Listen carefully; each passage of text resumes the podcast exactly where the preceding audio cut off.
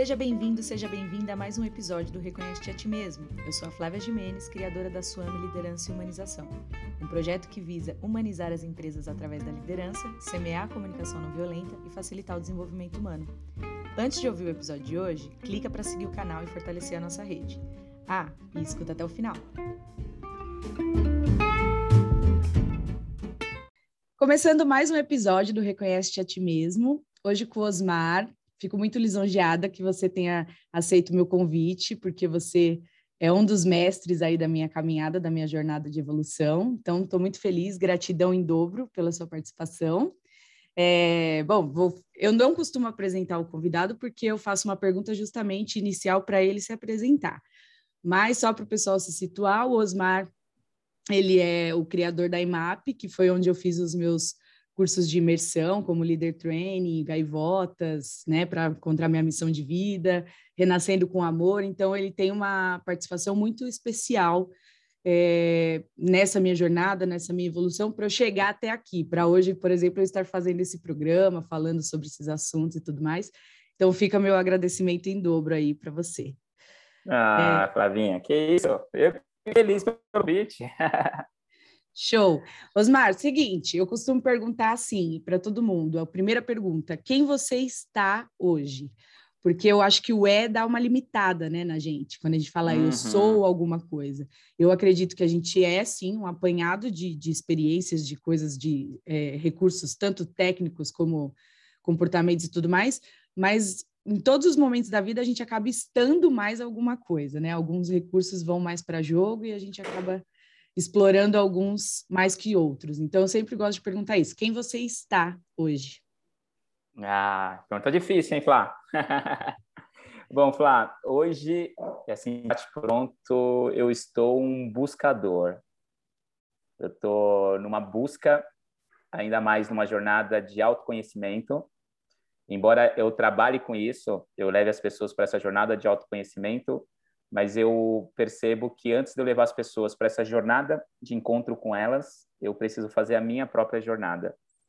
Então eu sinto que eu tô hoje como um buscador, buscando ainda mais autoconhecimento, buscando mais, ainda mais me entender, buscando ainda mais me conhecer e entender, né, por que que eu tô na situação que eu tô hoje, por que, que eu tô nesse nível que eu estou hoje e com algumas barreiras que me impedem ir para um outro patamar, para um outro nível, e aí eu fico nessa busca de tentar entender e para aí sempre dar mais um passo na minha vida e poder ajudar ainda mais as pessoas. A gente fez agora um treinamento recentemente, o Revival LT. Ah, né? eu vi. É, foi muito especial. Foi um treinamento onde as pessoas puderam resgatar tudo aquilo que elas vivenciaram na nossa imersão, né? Que você participou do Leader Training. E enquanto eu estava desenhando esse treinamento, de que é um processo de cura interior, um resgate da nossa criança, eu fiz essa jornada. E aí eu percebi hum. que eu consegui formatar esse treinamento porque eu estou o buscador. Então, por conta dessa minha busca, eu comecei a, a me buscar, a me resgatar e falei, caramba, eu acredito que isso aqui vai ser bom para as pessoas que já vivenciaram o Leader Training, também vai ter um, uma experiência muito impactante, muito especial. Então, eu estou um buscador. Show. Estou nessa busca ainda. Você sabe que eu sempre falo isso, que a jornada do autoconhecimento, para mim, ela só tem ponto de partida, né? A gente nunca vai chegar ao final dela. A jornada, ela é sempre evolutiva, e aí, quando você acha que você está sabendo, né? Ai, puxa, agora eu acho que estou num nível bacana aqui, tô, tô, tô ficando confortável. Para quem já despertou para esse lance de se melhorar, se, se buscar, é, parece que nunca fica tão confortável, porque aí quando a gente chega numa nova etapa de expansão e tal, aí vem todo um novo trabalho. Isso que você falou assim de, olha, eu passei pelo processo e aí eu formatei o, o treinamento de, de maneira que impactou realmente as pessoas. Eu também falo isso da, da minha, do meu trabalho aqui. Eu só consigo acessar né, e criar os programas que eu crio naquilo que eu me transformei. Quando eu me transformo em alguma coisa, aí, poxa, legal, agora eu consigo é, multiplicar isso para outras pessoas. Eu penso que o trabalho do facilitador é isso, é, é, é fazer em, em, em, nós primeiro, para depois multiplicar, para depois, né, replicar. Por isso que um, um, facilitador nunca vai ser igual ao outro, né? porque cada Exato. um tem o seu, o seu processo de expansão, o seu processo de melhoria, né? sabe que teve um, um aluno que falou isso, né? No início do treinamento, ele falou: olha, é, estar aqui é muito especial, muito é, sempre muito bom estar com vocês. Mas sabe que eu fico me perguntando é, quem é que cura vocês? Ah, me perguntam aqui, sempre isso. Vocês estão aqui para curar a gente. E quem cura vocês? É uma jornada isso mesmo de é, que não pode parar. Uhum. Então, eu, eu gosto eu gosto de sentar na cadeirinha como aluno, eu gosto de participar, porque a gente não é um produto acabado, a gente está em processo de evolução o tempo todo.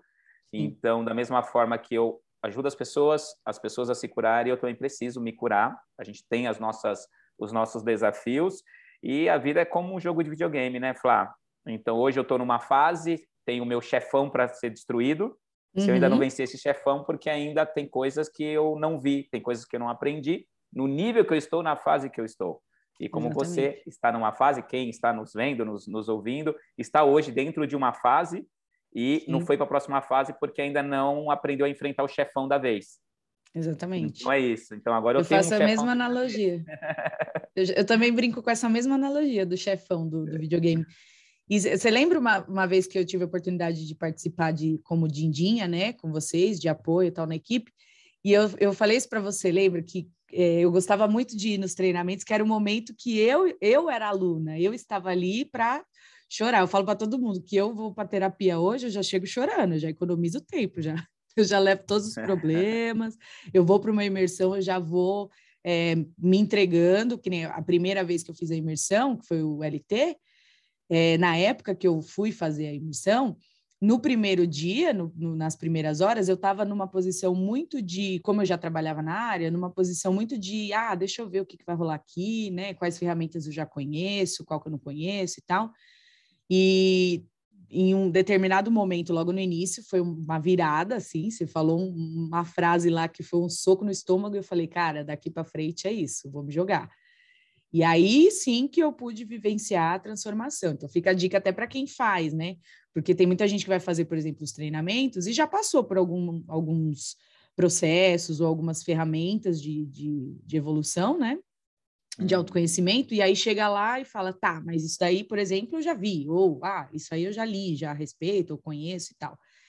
E se você não se entregar, por mais que você conheça o processo, você sai de lá, rasgou seu dinheiro, você não vai, não vai aproveitar tudo que, que o contexto vai, vai te dar, né? E eu também é, é. adoro estar tá nesse, nesse papel do aluno, assim. Mesmo agora, gente... quando é algo, algo que eu já conheço. Muito, muito doido. É, quando a gente está nessa nesse estágio de buscar, né, de ser o buscador, a gente, por mais que a gente já tenha vivenciado algo parecido, ah, já conheço essa técnica, a gente acaba sempre pegando alguma coisa para nós. Sim.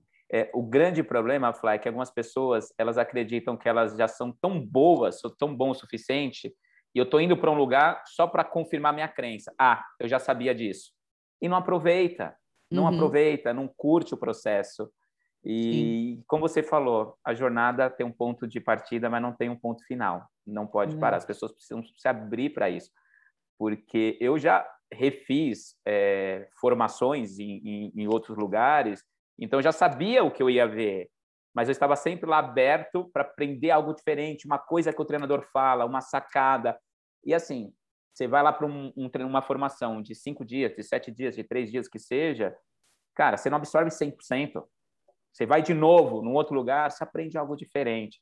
Então, eu sou uma pessoa que eu sempre estive aberto para aprender, mas eu sinto que atualmente eu estou muito nessa fase de aprender ainda mais, buscando ainda mais.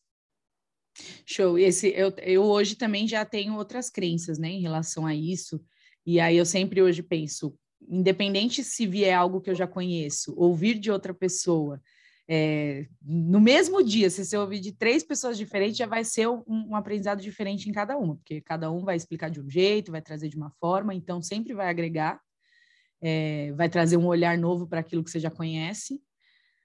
E a questão do quem sabe muito nunca aprende nada, né? Eu nunca quero estar nesse papel de saber tudo, porque senão lascou. Então não tem mais nem nada para fazer aqui. já posso ir, já já tô, já tô evoluído o suficiente para subir. Se eu não, sub, não fui ainda, porque ainda tem muita coisa para aprender, né? Muito, muito processo assim para para vivenciar.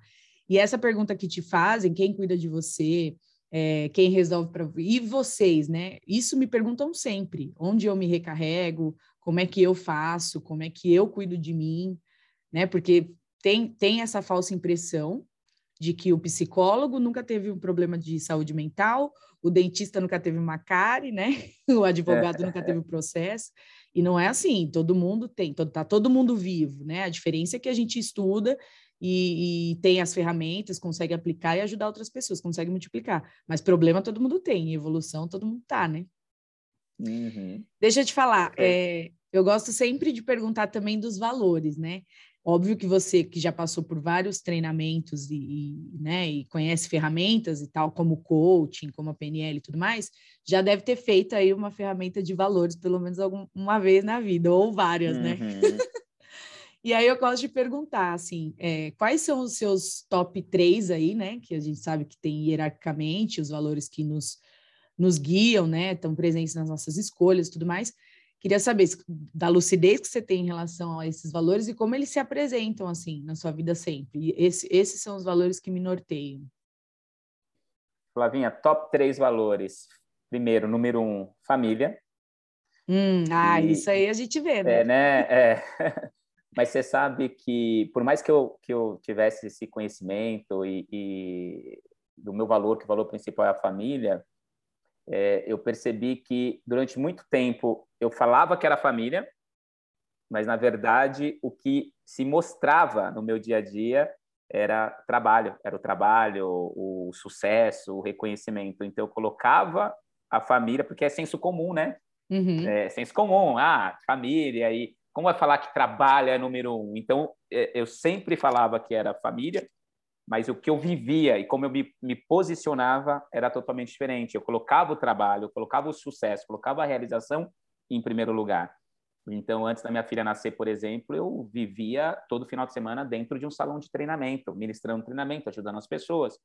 Então, só que eu ficava cego para aquele valor. Então, eu falava que era família, porque era senso comum, mas eu estava vivendo outro, estava vivendo o trabalho.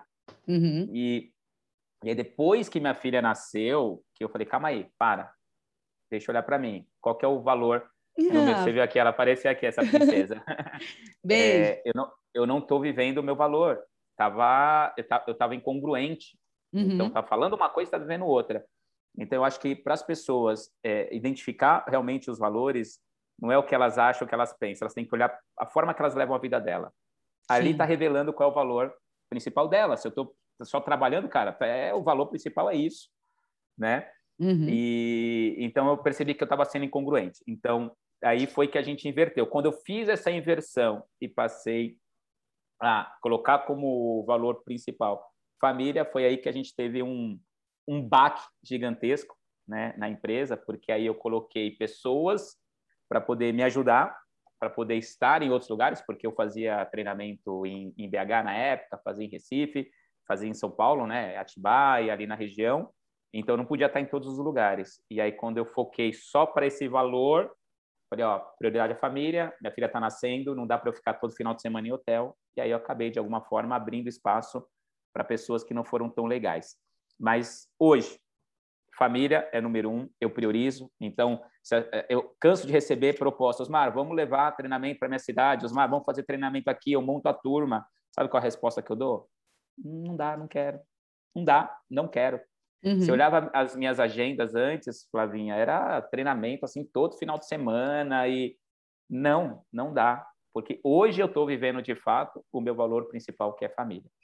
Então, Sim. hoje é família, trabalho como valor principal, né, que envolve trabalho, sucesso, realização e um outro valor é verdade, verdade, transparência. Então eu procuro ser verdadeiro com todo mundo, com todas as pessoas. Eu procuro ser eu, de fato, ser transparente. Então Sim. colocaria como esses top 3 isso. E hoje me sinto muito mais feliz, realizado na minha família e não tenho o mesmo resultado que eu tenho é, pensando em resultado financeiro, com trabalho e tudo mais, só que esse valor está sendo, estou vivendo de fato. Isso aqui está tudo bem. Sim. E antes não, é. antes era trabalho, trabalho, trabalho, para de alguma forma tentar ajudar a família. Só que eu não estava fazendo nenhum nem outro. Sim.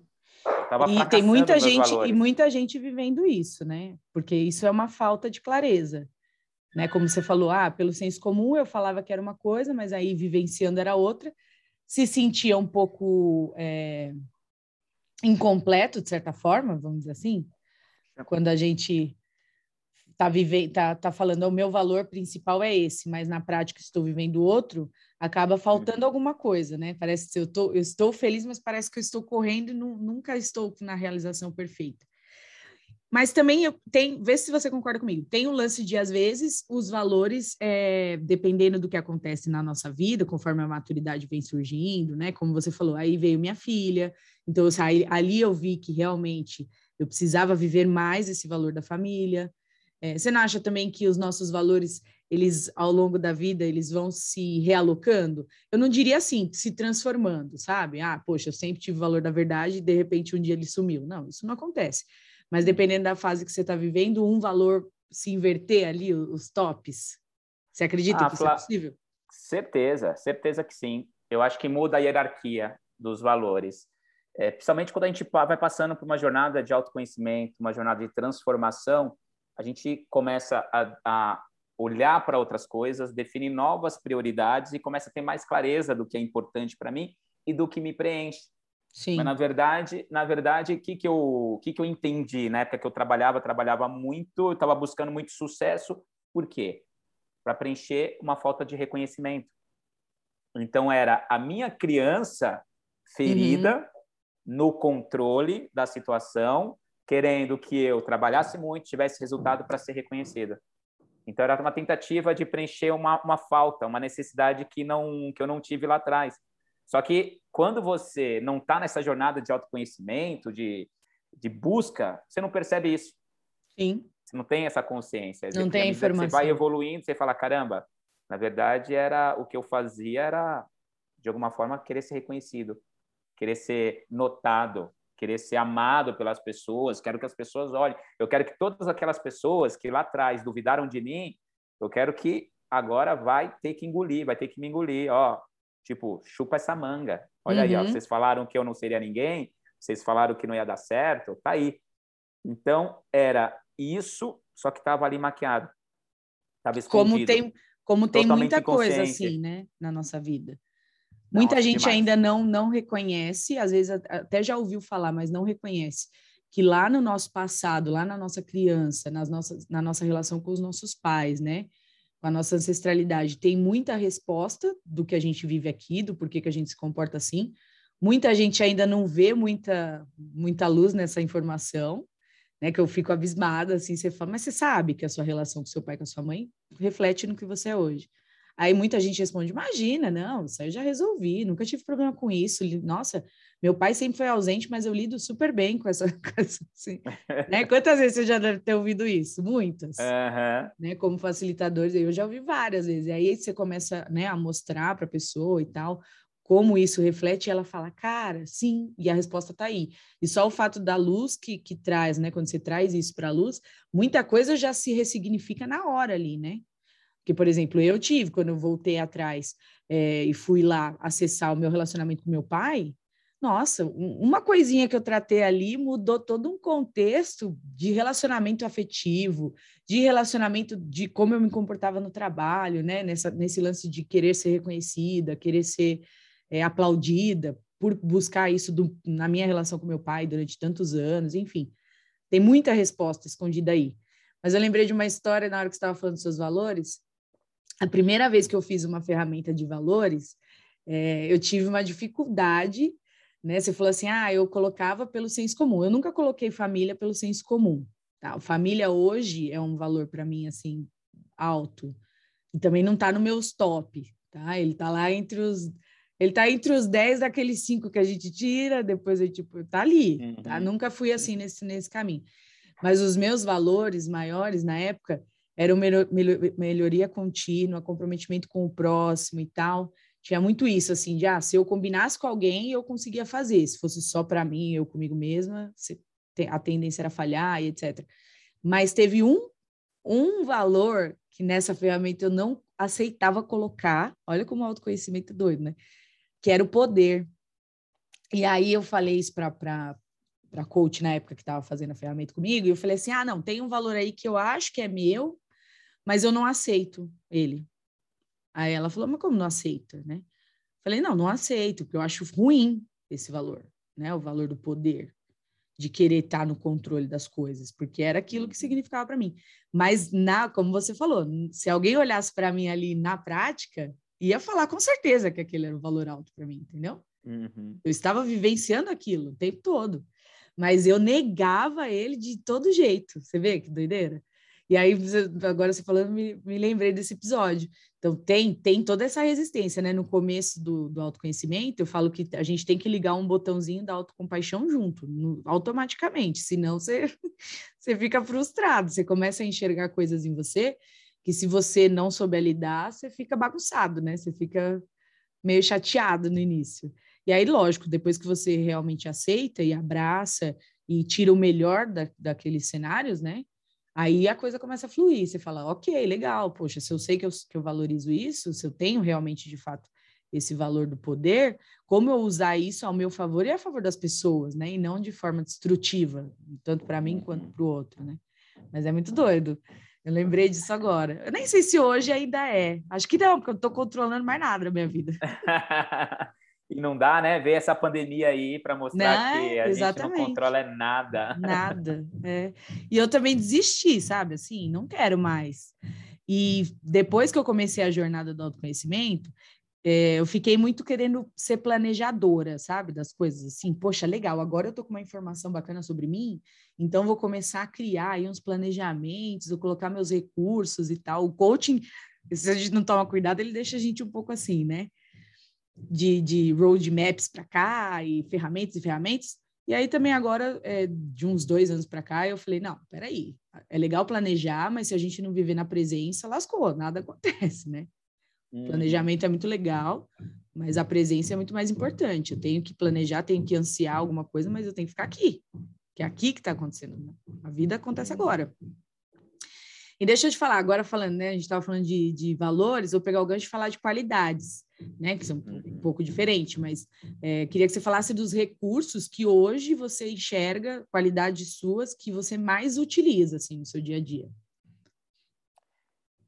Falar da gente é tão difícil, né, Flá? Ai, não sei, eu sou leonina, eu, eu me... amo. É... eu não tenho é... essa dificuldade. Le... Leonina e narcisista, não, né? Imagina, não sou não. Brincadeira. É, eu, Flá, eu, eu, eu me vejo como uma pessoa extremamente dedicada. Essa é uma qualidade. Eu me dedico demais, demais em tudo que eu faço. Eu me considero disciplinado eu me vejo como uma pessoa disciplinada e uma pessoa. Eu tenho uma qualidade que aí se torna uma bênção e uma maldição. que é uma pessoa criativa. Eu sou uma pessoa criativa. Então, ela é uma bênção porque me faz encontrar solução para tudo. É, tem algum problema, eu estou buscando um jeito de resolver e tal. Nunca fico ali paralisado. Então, essa criatividade me move. Só que aí se torna uma maldição porque durante muito tempo, só que isso já aprendi, aprendi a domar, tá? Assim, mais recente na minha vida, tá? Uhum. eu, eu, eu não sei o que você vai falar, mas eu acredito que seja algo que eu ainda não aprendi a domar em mim, então já vou pegar essa aula aí. É, que é, eu estou sempre mudando, estou sempre mudando, estou sempre alterando as coisas. E aí eu percebi que eu estava eu tava sempre recomeçando. Estava sempre recomeçando. Então, a minha, a minha disciplina, a minha dedicação me, fa me fazia continuar realizando, executando o que eu, o que eu queria, entrando em ação, aí minha criatividade inovava, criava algo novo, e aí eu bagunçava tudo, começava a construir um castelo e falava, não, muda esse castelo, que agora eu tenho uma ideia de um castelo muito mais bonito, muito melhor, que vai Sim. fazer um efeito maravilhoso na vida das pessoas, na minha vida, e aí criava um novo castelo e começava a criar a minha, a minha disciplina, a minha dedicação. Bora lá, vamos levantar esse castelo aí que você imaginou. E aí, quando eu estava quase, a minha criatividade vinha e falava assim: puta, mas tem agora, não é um castelo que você precisa, você precisa levantar aqui um, um palácio. O palácio assim vai ser. E aí destruía todo o castelo que eu estava criando. E aí, durante muito tempo, eu me via recomeçando. Uhum. E aí, Essa sou por eu. isso que eu por isso, é. Tenho certeza que quem tá, está nos ouvindo nem, nem deve ter passado por isso. né? Imagina. nós mesmos, né? Uhum. Exclusivo e, nosso. Isso. E aí eu percebi, falar que assim, é por isso que eu falo que eu estou nesse buscador, que por mais que todo recurso, todo todo conhecimento, eu percebi que no fundo eu estava me sabotando. Cara, uhum. eu estou me sabotando e, e, comecei a buscar por que, que eu estou me sabotando. Porque é para começar, as coisas estavam dando certo, estavam fluindo e de repente eu mudava tudo, mudava totalmente a direção. E sempre recomeçando, sempre tendo ideia nova, sempre. E só que se é um recomeço que está te levando para o objetivo que você almeja, ó, tô no caminho, tô mudando a rota porque eu vou chegar lá, mas não, estava sempre recomeçando. Não era uma mudança de rota que iria me levar para o objetivo final. Uhum. Era sempre recomeçando. Então, é isso. Eu Essa me, é a maldição do criativo. Como qualidade. Exatamente. Essa é a é. maldição. É. Porque aí vem com uma autossabotagem. Sim. Então, num contexto é muito bom, em outro contexto não está tão legal. É o, a falta do equilíbrio e não contextualizar. Sim. Né? Então, uma pessoa, uma pessoa ser disciplinada, e tudo mais, é muito bom, só que aí ela pode também se tornar rígida demais, não ser flexível, porque tem que ser isso, tem que ser desse jeito também. E foi isso que eu me programei para fazer, vou ser disciplinado para executar, e aí não tem margem para ser flexível. E aí é algo muito bom, só que em algumas situações pode virar uma maldição. Uhum, então, é. por isso que não ter. Em conjunto é um problema, essa... né? Exato. Não ter essa percepção acaba atrapalhando. O que é uma qualidade, o que é uma força, vira uma, uma fraqueza. Sim. Eu também tenho exatamente isso, nunca nem tinha visto, tá vendo? Agora você já até me acendeu uma luz, não tinha nunca olhado para esse lado, mas eu sofro com isso também. É, parece que eu estou o tempo todo me reinventando, então eu estou sempre recomeçando também. Ah, tá, legal, criei um programa. Ao invés de eu, tipo, ah, beleza, agora eu vou me dedicar e vou vender esse programa, ou vou fazer esse programa acontecer, não. No outro, dali um mês eu estou criando um novo, e aquele anterior eu nem, nem explorei tudo que ele tinha para né, ser explorado ali. É muito doido. E eu sou assim também, aí a cabeça não para, e o tempo todo uma coisa assim de, nossa, eu preciso de uma ideia fantástica, agora vou ter a ideia maravilhosa. Da... É. Eu falo isso é para minha mãe. É, eu sempre falo, nossa, agora eu vou ter. Agora eu tive uma ideia que, olha. Aí no outro dia já tive outra e a anterior nem lembrei mais. Mas é, ao contrário de você, eu não sou disciplinada. Não me considero uma pessoa disciplinada. Eu sou uma pessoa muito intensa.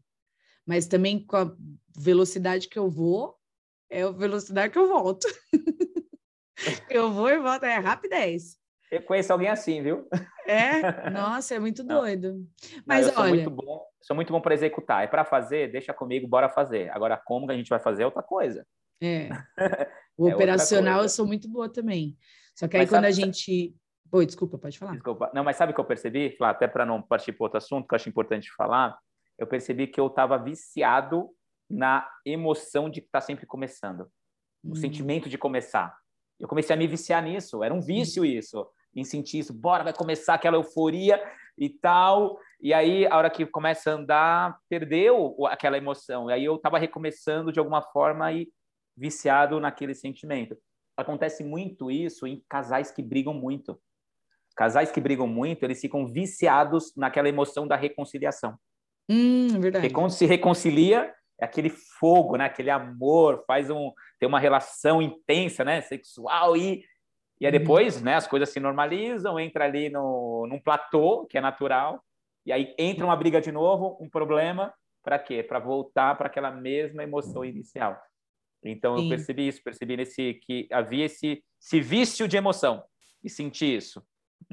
Vício do entusiasmo. É. Interessante, vou pensar sobre isso. Qual que eu tô, onde que eu tô viciada? Com certeza não é nesse exemplo do casal aí, porque tô mais, tô mais que água do balde nessa parte aí, mas esse negócio da criatividade, acho que aí eu consigo explorar. deixa eu te falar, e pontos de, pontos de melhoria, acho que você já falou, né, essa, essa questão do equilíbrio da criatividade, mas tem alguma coisa hoje assim que você fala, cara, isso eu tô em processo forte, isso aqui eu tô me dedicando a melhorar em mim assim muito, né? Ainda mais nessa, nessa nesse momento de buscar e tudo mais. Ai, Flavinha, é, tem tanta coisa que a gente não consegue encontrar, né? Mas eu, assim, hoje eu, o, algo que eu estou controlando legal é a impulsividade.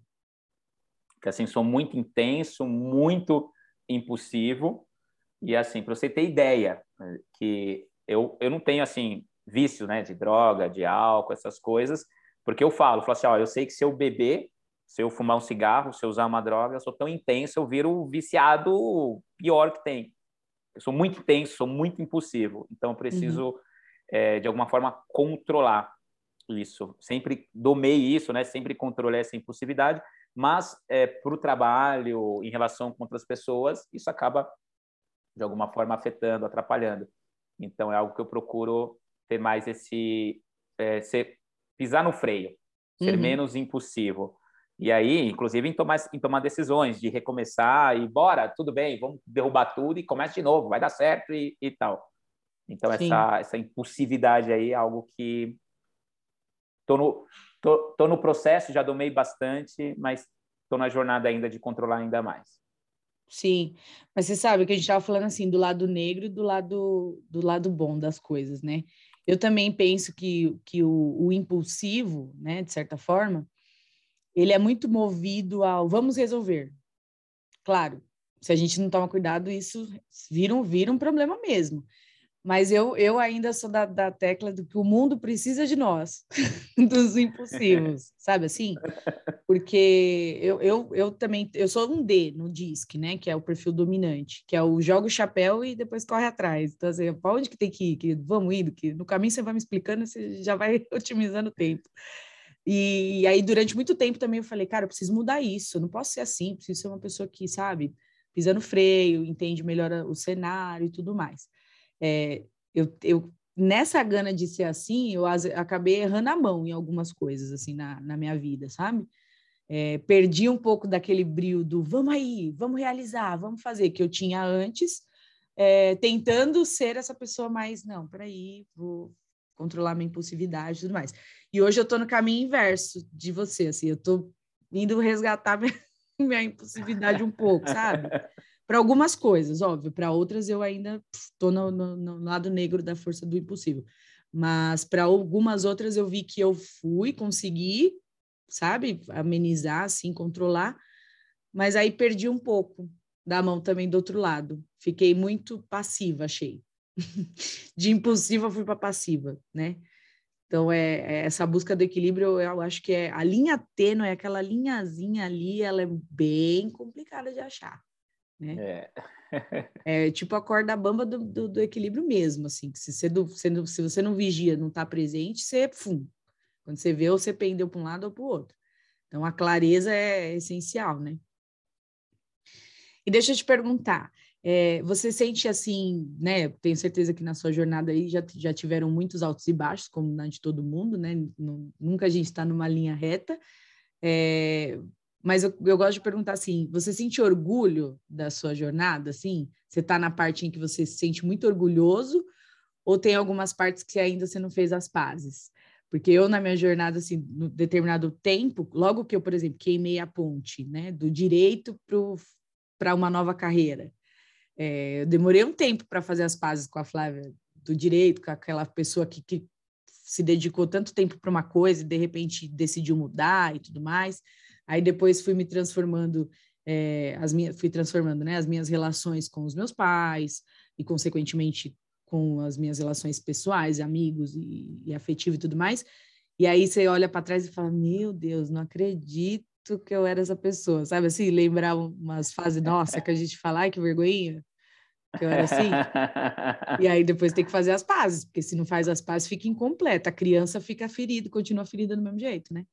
Uhum. E aí eu gosto de sempre te perguntar, como que é essa, essa relação para você? Assim? Ô, ô, Flavinha, você falou isso aqui, me veio, acabou de me ver uma, um, um insight aqui, né? Sabe que dos meus amigos de infância, nenhum, nenhum fez meu, o, o meu, os meus treinamentos, né? Não fizeram, nenhum? não foram.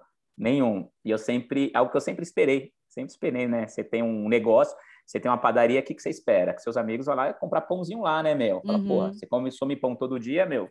Vem cá, né? Pelo menos vem experimentar. Se não gostar, beleza. Sim. Mas vem. E, mas aí eu, eu fiquei pensando, eu falei, caramba, é que a pessoa não, a pessoa não acompanhou minha transformação. A pessoa me enxerga como o Osmar lá atrás, o Osmar lá que tinha dificuldade de se expressar, de falar, falava tudo errado, com todas as limitações. Então a pessoa é, ainda estava presa no Osmar antigo, não no novo Osmar. Que a uhum. forma que você me vê, Flá, é diferente dos meus amigos, a forma que me vê. Que você não conheceu Sim. a versão, uma versão, um produto iniciando, em desenvolvimento, que era uma uhum. porcaria e estava lá se lapidando. Né? Eu até entendo, mas você sabe que uma das frustrações é em relação a, a, ao passado é isso, né? Dos meus amigos nunca terem dado o voto de, de confiança, né? De ter vindo. Mas aí depois eu fiquei pensando, eu falei, será que no fundo não é porque eu queria mostrar para eles que eu estava bem? que, eu, que eu evoluí, que eu cresci, que eu prosperei, que todo mundo que duvidava da minha capacidade agora, será? E, e sempre fiquei nesses questionamentos. Mas você sabe que quando eu comecei a desenhar o, o Revival, é, faz, desenhar o Revival para mim foi uma grande jornada de, de autoconhecimento, de busca. Conforme eu falei, né? Eu falei, bom, para ajudar as pessoas a, a, resgatar a criança, a curar, porque foi muito centrado nisso, né? No resgate da nossa criança. Uhum. Deixa eu resgatar a minha, né? E, e aí eu fiquei pensando, tem uma frase que eu, que eu, que eu uso, e é de uma, de uma música de um poeta, o nome dele é Alan Dias Castro, se não me engano é esse acho que é esse o nome do, do poeta, e aí eles, eles fazem uma é, música com poesia, né? E aí eu, eu encontrei um. Conhece? E eu usei uma música, né? Sou super eu, fã deles. Eles têm uma ah, música do perdão que eu acho maravilhosa. Eu uso no, tô, tô usando no Freedom, inclusive, tá? que é o Papo ah. de Monge. Ah, esse mesmo. e aí tem, tem uma música, né, do A Criança que eu fui um dia, e aí eu comecei a pesquisar na internet, e eu falei, bom, deixa eu, quais músicas eu vou usar no treinamento? E aí tem uma frase, né, é, se a criança que, que você foi um dia viesse te visitar, ela se reconheceria? Uhum. Né? E aí eu fiquei pensando, e, e eu estava deitado em casa, fiquei pensando, ouvi essa música e pensando na vida, e eu falei, poxa, será que, que me reconheceria? E assim, a minha criança tem muitas feridas, tá? Que, tá, que eu tô curando, tô Sim. curando e essa jornada de cura não para.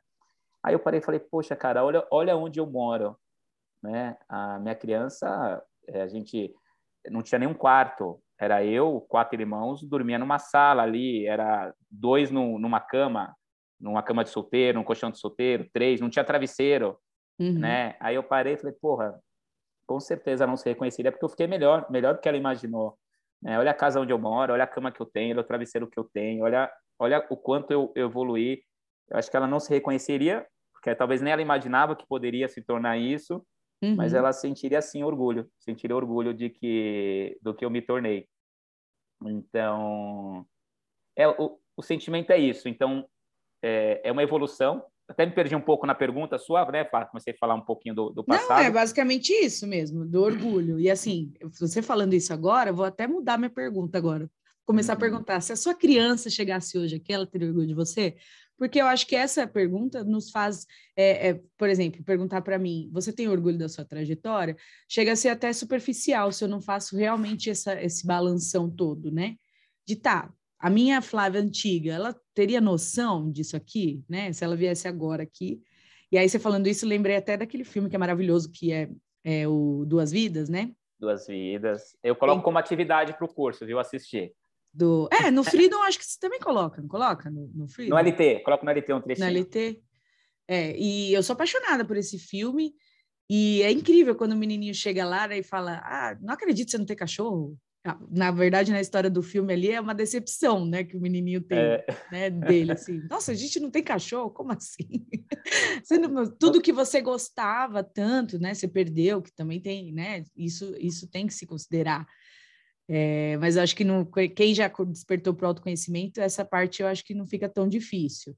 Mas é, essa visão assim de, cara, não, talvez não me reconheceria porque eu conquistei coisas que naquela época nem nunca nem poderia imaginar, né? Então, assim, estou bem melhor do que poderia ter imaginado, né? E aí, você falando isso, não, não dando spoiler, que eu sei que a gente não pode dar spoiler dos treinamentos, mas é, quando eu fiz o Freedom, que a gente faz esse passeio, né, na linha do tempo, é, uhum. foi um presentão, assim, que eu não sei, provavelmente você não vai lembrar, porque eu comentei isso lá, mas também tanta gente que faz o curso e comenta tantas coisas, mas um, uns dias antes eu tinha brincado em casa, assim, falado, nossa, se eu pudesse encontrar com a Flávia do futuro, só para ela me falar que tá tudo bem, Só para ela falar, amiga, vai dar tudo certo, relaxa. Porque tem alguns momentos que a gente fica meio, caraca, tá difícil isso aqui. E aí lá, né, tivemos, tem uma das, do, das dinâmicas, a gente tem essa oportunidade, né? E é, puta, incrível. E mais do que voltar, né? E, e falar, cara, minha criança e tal, que orgulho de quem eu me tornei, é essa viagem também para o futuro e falar, poxa, quem eu quero ser lá e eu posso ser ainda melhor do que eu estou imaginando agora. Então, assim, menos ansiedade, né? Menos, menos, ansiedade, menos ansiedade e mais convicção, mais confiança também para ir, né? Para caminhar. Uhum. E aí você estava falando é, o lance dos amigos, de pessoas que conheceram versões anteriores, no, as nossas, né? Eu já, eu já fiz bastante reflexão disso, porque é, eu perdi muitos amigos quando eu mudei, né? Tipo, chegou uma parte da jornada que, assim, parecia que a galera debandou de uma vez só, assim. Foi muito doido. E aí vem aquela parte que a gente sente só, né, e tudo mais. Acho que todo mundo, né, passa por isso quando está em evolução, quando está crescendo. E, e aí, durante muito tempo, eu fiquei assim, sabe, com vergonha. Aí, assim, já era uma outra versão minha que eu me orgulhava, me sentia muito feliz por ser aquela versão. Mas aí ficava assim, nossa, mas a galera que não conhece essa minha versão vai me criticar, porque vai falar que eu sou uma fraude, porque a pessoa não me conhece. Então, eu fiquei um tempo vivendo isso, sabe? Até que quando realmente é, me fixei nessa nova versão e falei, cara, não, eu sou isso aqui hoje. Quem não deu, quem não, como você falou, né? Não deu o crédito, não veio querer me reconhecer, né? Me conhecer novamente e ver quem eu me tornei agora, que está perdendo essa minha nova versão melhorada, porque eu me considero uma versão muito melhorada do que eu era. Então, se a galera gostava da antiga, provavelmente iam gostar da nova. Pessoas que realmente gostavam de mim, né, iriam se, se apaixonar por essa versão nova também. E pouquíssimas pessoas vieram, né? Recentemente eu recebi uma mensagem de uma pessoa dessa, dessa, dessa galera, assim, de, até por esse trabalho aqui com o programa, de falar, cara, eu nunca imaginei, sabe? Quero te pedir perdão pelas coisas que te falei na época, pelas críticas que fiz e tudo mais. Então, assim, pouquíssimas pessoas se dão a esse trabalho, né? De, oh, deixa eu ir lá ver, né? O que, que aconteceu com essa pessoa, né? se ela melhorou. Preferem ficar preso em versões antigas nossa e talvez por medo, né? Eu, eu vejo um pouco também de, de projeção, sabe aquela coisa assim? Todo mundo tem medo da mudança, todo mundo quer evoluir, mas evoluir dói, então você tem que querer muito agarrar essa chance e falar, vou me dedicar a isso aqui. Então, quando alguém consegue, naquela, naquele grupo que a galera ainda não conseguiu, você não acha que você acaba sendo um gatilho negativo para essa galera? Por isso que essa galera fala, não, deixa, deixa, vai lá. você não acha isso? Eu vejo um pouco isso. Acaba sendo um gatilho de frustração, de, pô, eu não consegui quando a gente decide seguir nossos sonhos, se tornar uma pessoa melhor, é, a gente meio que liga um holofote nas uhum. pessoas, né? E a gente acaba iluminando para as pessoas aquilo que elas não querem enxergar, porque você teve coragem de perseguir uhum. seus sonhos, você teve coragem de enfrentar seus medos, de mudar, você teve coragem, é que essas pessoas não tiveram. Sim. Porque como você joga essa luz para elas, isso acaba incomodando essas pessoas, uhum. começa a despertar sentimentos mesquinhos, uhum. de, de, raiva, de inveja. É, então tem muito disso, tem muito disso. E para quem decide perseguir seus sonhos, começar a ser atacado ou as pessoas se afastarem, com certeza absoluta. Sim, é, eu, eu, passei isso, muito isso é natural, isso. isso faz parte da jornada, isso faz parte. Só que tem muitas pessoas que não dão esse passo, ficam ainda presas por conta desse medo, do que vão pensar de mim, do que vão eu, falar de eu mim. Eu fiquei muito tempo assim. Quando eu falo para você assim que o LT foi um, um marco, né, um divisor para mim, porque foi quando eu fiz, e olha que eu já tinha feito, né, outras coisas. Também tenho consciência que tudo tudo acontece na hora certa. Mas antes disso, eu parecia cachorro correndo atrás do rabo. Eu já sabia o que eu tinha que fazer, eu já sabia o caminho que eu tinha que seguir, mas por esse medo de, de sair fora do bando e o que, que as pessoas vão pensar, e as pessoas vão me criticar e tal, e, e, né, inconscientemente a gente sabe que vai chegar uma hora para evoluir que a gente vai ter que andar um, uns passos sozinhos, né? E isso aí assusta um pouco. Então eu ficava cachorrinho correndo atrás do rabo. Até o dia que eu falei, cara, não, não quero realmente mais essa vida para mim, eu preciso sair disso aqui. E para eu sair, eu vou ter que abrir mão de várias coisas aí que, que já são conhecidas e confortáveis para mim, até as dores, né? Que eu falo que é a merda quentinha, que a gente sabe que fede, que tá ruim, mas vou continuar aqui, tá quentinho. Aqui pelo menos o cheirinho já conheço. E aí a gente tem que sair fora. E é como você falou, tem que ter muito, muita coragem, né, para fazer isso acontecer. E também tem a parte que eu falo assim: os amigos parece que não dão tanto crédito para a gente quando a gente está nesse, nesse, nessas realizações, né? É. Eu deixei, eu, às vezes ainda fico um pouco frustrada em algumas situações, mas eu percebo assim, que nem eu faço um projeto e aí eu vou lá e falo para os meus amigos, meu, vocês não querem, né, conhecer, não querem? Ah, não, obrigada. Aí esses dias até brinquei. Falei, olha, vocês me apoiem enquanto eu estou na base, porque a hora que eu estiver lá, querido, não vem postar foto comigo, falar que sempre, sempre acreditou em mim, que não vai valer, não. Aí elas deram risada, mas eu falei, é isso, né? A gente tem que apoiar, assim, os amigos. Mas, infelizmente, e acredito que por isso que a gente falou, né? Por essa questão de alguns gatilhos serem despertados, né? De, poxa, porque todo mundo tem projeto que não consegue fazer acontecer, todo mundo tem vontade de mudar coisas que não consegue. Então, uhum. aí, quando alguém consegue, o outro olha e fala, nossa, ele conseguiu, eu não. O que, que eu faço? Tento também ou critico ele? Ah, acho que vou criticar, acho mais fácil.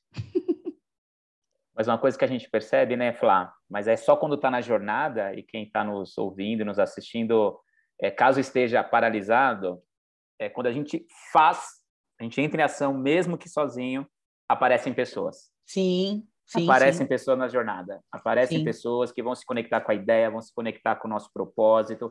Aparecem. Então, por mais que as pessoas é, acabam temendo a solidão, estar sozinha, e, meu, e se der errado, eu estou sozinha, eu precisava de um apoio, preciso de uma validação externa, é, vai, mesmo sozinho, vai, porque uma hora você vai encontrar pessoas que têm a mesma ideia. Ou, um novo falar, bando. Quando eu fundei, é, falar, quando eu fundei o IMAP, lá em 2006, você não tem noção da quantidade de pessoas que eu convidei para fazer parte da minha equipe. Eu convidava, eu implorava, porque uhum. era eu, era eu e a Naná né? Naná, para quem não sabe, é minha esposa. Era eu e ela só. E para você ter um, um, instituto, uma empresa de treinamento, não, não dá para você ser sozinho. Você precisa de pessoas. Tem pessoas para dar um suporte, para ajudar. Tem toda uma estrutura de pessoas. Eu implorava para as pessoas. E assim, ninguém. A gente conseguiu um casal. A gente conseguiu um casal. Hoje eles moram em, em Portugal. Inclusive, a gente ia levar o treinamento lá para Portugal. E aí veio Sim. a pandemia. Né? Veio a pandemia e ferrou com tudo é, eles foram os únicos, foram as pessoas que falaram, cara, a gente acredita nisso, acredita em você, e, e, foram. Então, a gente começou, e a Naná, a gente começou. E aí essas duas pessoas apareceram, foram anjos que apareceram. E aí depois que começa a dar certo, né, Flá? Aí Sim. as pessoas querem estar do lado, as pessoas querem... Né? E hoje, é. assim, a gente recebe milhares de pedidos. Ah, eu quero fazer parte dessa equipe. Hoje não dá, né? Não tem como você colocar, ter uma equipe com mil pessoas, não tem Sim. como. 200, não, é. não dá. Mas, mas é isso. No começo, as pessoas vão duvidar mesmo, não vai ter apoio, e as pessoas precisam ter isso em mente. Sim. Você não vai ter o apoio que você espera, não, não vai ter, não adianta. Não fique esperando, vai, Os... começa. Osmar, mas e assim, as pessoas aparecem. Eu diria mais. Hoje, hoje eu te digo que assim, na minha jornada, eu também percebo isso que isso acontece sempre que eu vou mudar de fase, né? Que é a famosa jornada do herói. No começo, cada novo ciclo, por mais que a gente venha né, com novas, novos bandos, novas pessoas, sempre tem essa parte da, da, da, so, da solidão, de certa forma, da introspecção, né? De ter que mergulhar e tem, tem horas, tem né, fases da, do, da nossa jornada que o mergulho tem que ser tão profundo que não dá para você ir acompanhado. Naquela profundidade você tem que ir sozinho, não é? Uhum. E aí eu, eu, eu hoje tenho uma visão diferente. Na, na, no primeiro voo que eu fiz sozinha, eu vou falar para você que foi doído. Hoje, quando eu estou voando sozinha, eu já é, aproveito mais o voo, sabe? Porque eu sei que aquele voo sozinho vai me fazer, vai me trazer muito, muitas informações minhas que acompanhada eu não ia acessar. Vou ter que chegar uma hora que e assim é, esse período do, da introspecção é o período que, em que eu mais cresço, né? Pelo menos eu percebo isso assim na minha na minha jornada. E aí vem essa questão que você falou, vão aparecer pessoas até pelo lance da energia, que eu gosto também de sempre, eu acredito muito nisso. Quando você está vibrando numa energia, você acaba atraindo pessoas que estão, né, buscando as mesmas coisas que você. Os mestres vão começar a aparecer, né, com as informações que você precisa naquele momento, vão te trazendo é, bagagem, é, vão te inspirar, vão te ensinar, pessoas que estão precisando ou estão na mesma linha de evolução que você para você trocar e conviver e se ajudar e tudo mais. Então eu penso que, que não tem, eu, eu, por exemplo, já não tenho mais medo disso, né? Se fica de dica para quem está ouvindo a gente, não paralisa, continua voando solo, porque uma hora vai aparecer aí a galera que, que é afim com essa energia. E você ainda vai fazer muitos voos solos nessa jornada. Vai ter muitas outras etapas em que você vai ter que voar solo, não vai ter jeito. E não, a gente não pode ter mais medo da solidão, né? Que a solidão uhum. ela edifica tanto quanto, tanto quanto a troca, né? Exato. E deixa eu te falar, é, frustração, pegando né, gancho de tudo que a gente está falando, uma coisa leva a outra. É, como que você hoje lida, né? Hoje você já tem aí um nível de autoconhecimento mais né, alto em comparação do que você já teve. Deixa eu fechar meu meu WhatsApp, senão ele fica fazendo barulho. É, e aí eu queria saber como que você lida hoje, qual é a sua receita quando você, puta, coisa não rolou né? Você que fica igual, igual eu lá no recomeço. Puxa, tive uma ideia incrível, vou colocar em, em ação. Nem todas elas vingam, né? Algumas a gente acha que é incrível, aí depois coloca para rodar e fala, hum, acho que não era tanto. E aí eu queria saber de você como que você lida com, com as suas frustrações, assim, com seus momentos de, de fracasso. A gente não lida, né, Flá? Não? Ah, eu lido. Brincadeira, tô brincando, Choro brincadeira, profundo. tô enchendo o saco. Não, ó, é... É, sabe uma energia que é muito muito presente em mim, né, de sentimento, é a raiva, né? É uma energia muito muito forte. Então essa impulsividade que eu falei para você está é, tá muito ligada à raiva. Então quando vem a frustração, o sentimento que vem, uma raiva assim imensa, uma imensa, gigantesca, e aí eu procuro me me recolher, ficar na minha, até para não, né, descontar em ninguém, porque ninguém uhum. tem culpa. Só que ao Sim. mesmo tempo que vem essa raiva, eu fico puto da vida, eu me recolho no meu mundo interno, eu pego essa raiva e uso como impulso para poder fazer a coisa dar certo. Sim. Então vem a frustração, a gente tem uma baita de uma queda, uma queda, fico puto pra caramba, com raiva de tudo. É... E aí a questão do autoconhecimento, né? E eu sei que essa raiva é do quê? É a minha, a minha criancinha, que sempre sentiu muita raiva lá atrás das coisas que aquele que das frustrações, né, que não foram atendidas uhum. e volta à tona. Então acontece alguma coisa, vem toda essa raiva, é, é o Osmarzinho de novo com raiva, né? Se manifestando. E da mesma forma que eu fazia lá atrás, de me recolher, porque eu ia fazer o quê com a, com a raiva? Criança. Tinha ninguém para acolher. Irra, chorar. ajudar a elaborar. Não, mas não podia chorar, né? Senão eu vou aí, vou te dar um motivo para você chorar. Hum, não é assim? Uhum. Tá chorando por quê? Sim, não apanhou para estar tá chorando. É. Então, que aí, né, o comportamento adaptativo da época se manifesta na fase adulta. Sim. Então, me, me recolho para não descontar em ninguém. Aí eu pego essa raiva e uso como uma alavanca, como impulso, para assim, vou fazer dar certo, vai dar certo. E aí vem as minhas forças, aí vem a criatividade, vem a disciplina, Sim. vem o comprometimento, vem a dedicação para fazer a coisa dar certo. Então, a frustração é, é, não tem como não se frustrar, não tem como, né? Tem, por exemplo, pai e mãe sofrem muito porque não quer que o filho se frustre, quer tentar fechar todas as portas, todas as quer controlar para o filho não ter uma frustração, uma decepção, não adianta, isso vai acontecer. Vai acontecer. Então, o que a gente não pode é ter a expectativa, a esperança de que a gente não vai se frustrar. Sim. Porque porque a pessoa para, a pessoa acaba é, descontando nela né? Seja se é, entrando de cabeça num vício, seja machucando outras pessoas, se, sendo agressiva.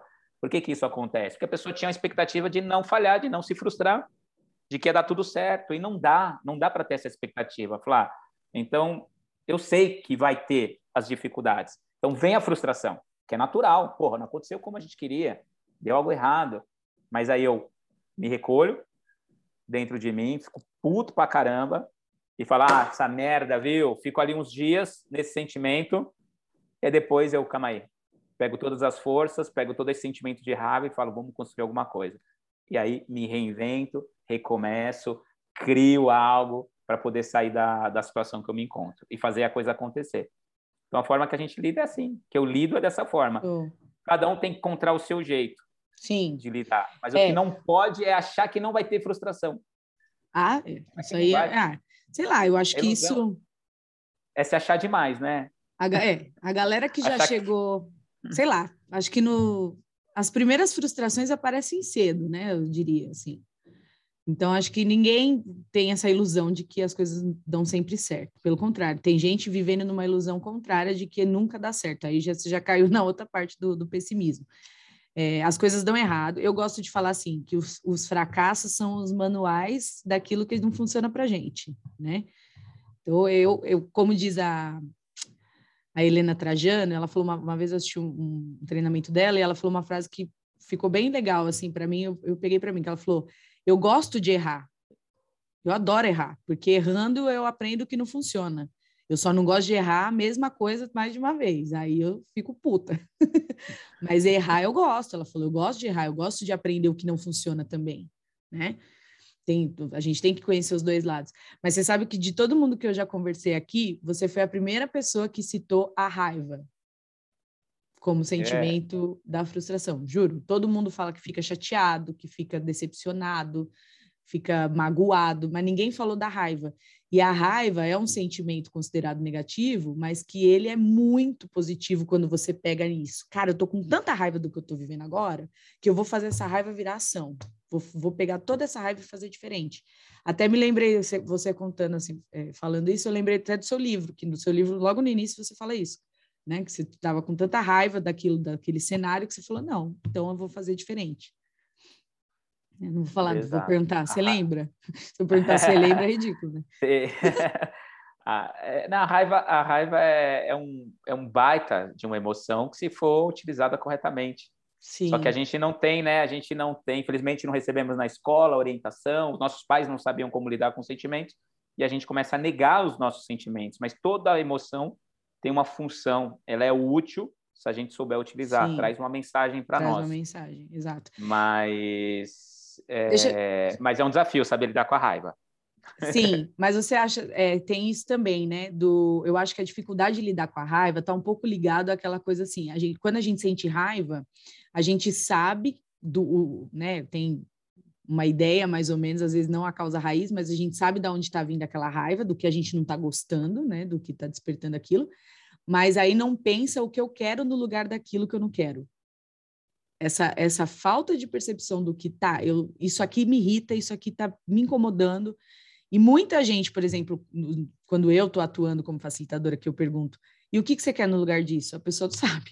Ela não parou para pensar nisso. Ela está tão indignada com aquele cenário, tão, com tanta raiva daquilo que ela está vivendo, que ela só focou naquilo que ela não quer mais. Eu não quero mais isso. Mas se você não, não tiver clareza do que você quer no lugar disso, você vai ficar preso nessa raiva aí por um bom tempo. Você não vai sair disso daí. Né? É, ou vai sempre cair no, na mesma armadilha. Vai tá, estar uhum. tá sempre revivendo os mesmos problemas. Né? Não, eu não defini o que eu quero para o meu relacionamento, eu estou infeliz com esse, saio desse, e aí eu entro num outro relacionamento e estou na mesma insatisfação. Mesma coisa com o trabalho ou qualquer área da vida. É, essa clareza. Né? As pessoas, infelizmente, é, nossa, eu, eu, vejo pessoas é, criticando o trabalho de coach. Eu falo, gente, se o pessoal não sabe o que está falando, eu falo, Deus, eles não sabem o que, o que falam. Uhum. Porque, cara, um coach ele dá essa clareza. Isso muda. Você ter clareza do que você quer muda a sua vida, muda Sim. o seu futuro, Flá. Porque agora Sim. eu acordo e sei para onde eu estou indo. E quem é o profissional que vai fazer isso por, por uma pessoa? É o coach. Sim. É a pessoa que ajuda a fazer isso, até essa descoberta. Porra, agora eu sei o que eu quero para o meu relacionamento, eu vou caminhar, vou acordar todos os dias, eu vou caminhar para isso. Só que enquanto eu não tenho essa clareza, essa definição, não tenho um profissional que me ajude, eu vou continuar patinando. Né? Esse trabalho que você faz, Flá, é maravilhoso.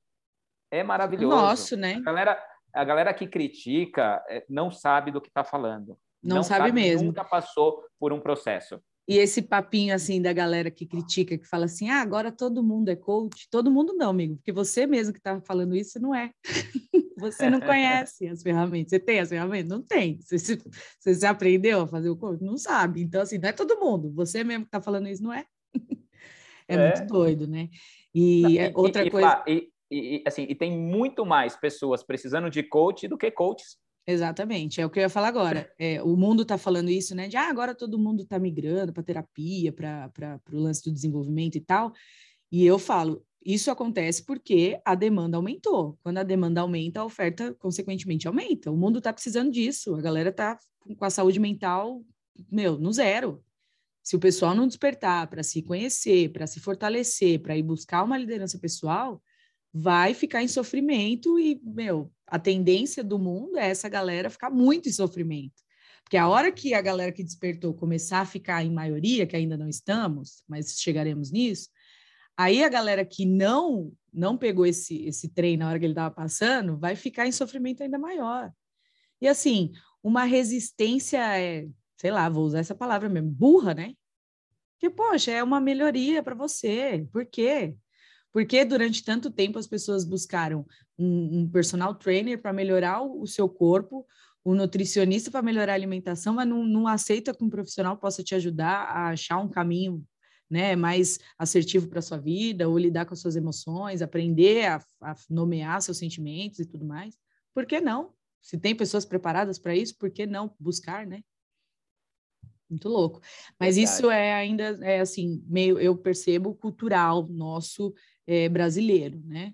Não sou de, de falar mal do Brasil, não gosto, muito pelo contrário, tenho muito orgulho de ser brasileira, mas penso que lá fora, por exemplo, o coaching, a profissão coaching lá fora é muito valorizada, né, em alguns países. E aqui isso ainda a gente ainda está nesse nesse processo de ah, mas é coach do quê? E eu já ouvi cada barbaridade assim. Já estive em mesas da, da pessoa falar: "Ah, ela é coach". E a pessoa do lado falar: "Ah, eu já passei com coach uma vez, era coach é, como que ela falou? Coach de astrologia, e aí falou que eu ia morrer com 27 anos. Aí eu falei, então você passou com outra coisa, porque o coach não faz isso. É, é. Como então, assim, assim, é, é muita é marginalização, assim, também da profissão. As pessoas, exatamente por não saberem o que é, nunca terem passado por um processo, acabou se criando, assim, cenários da profissão totalmente equivocados, né? As pessoas Vou realmente falar. não fazem ideia.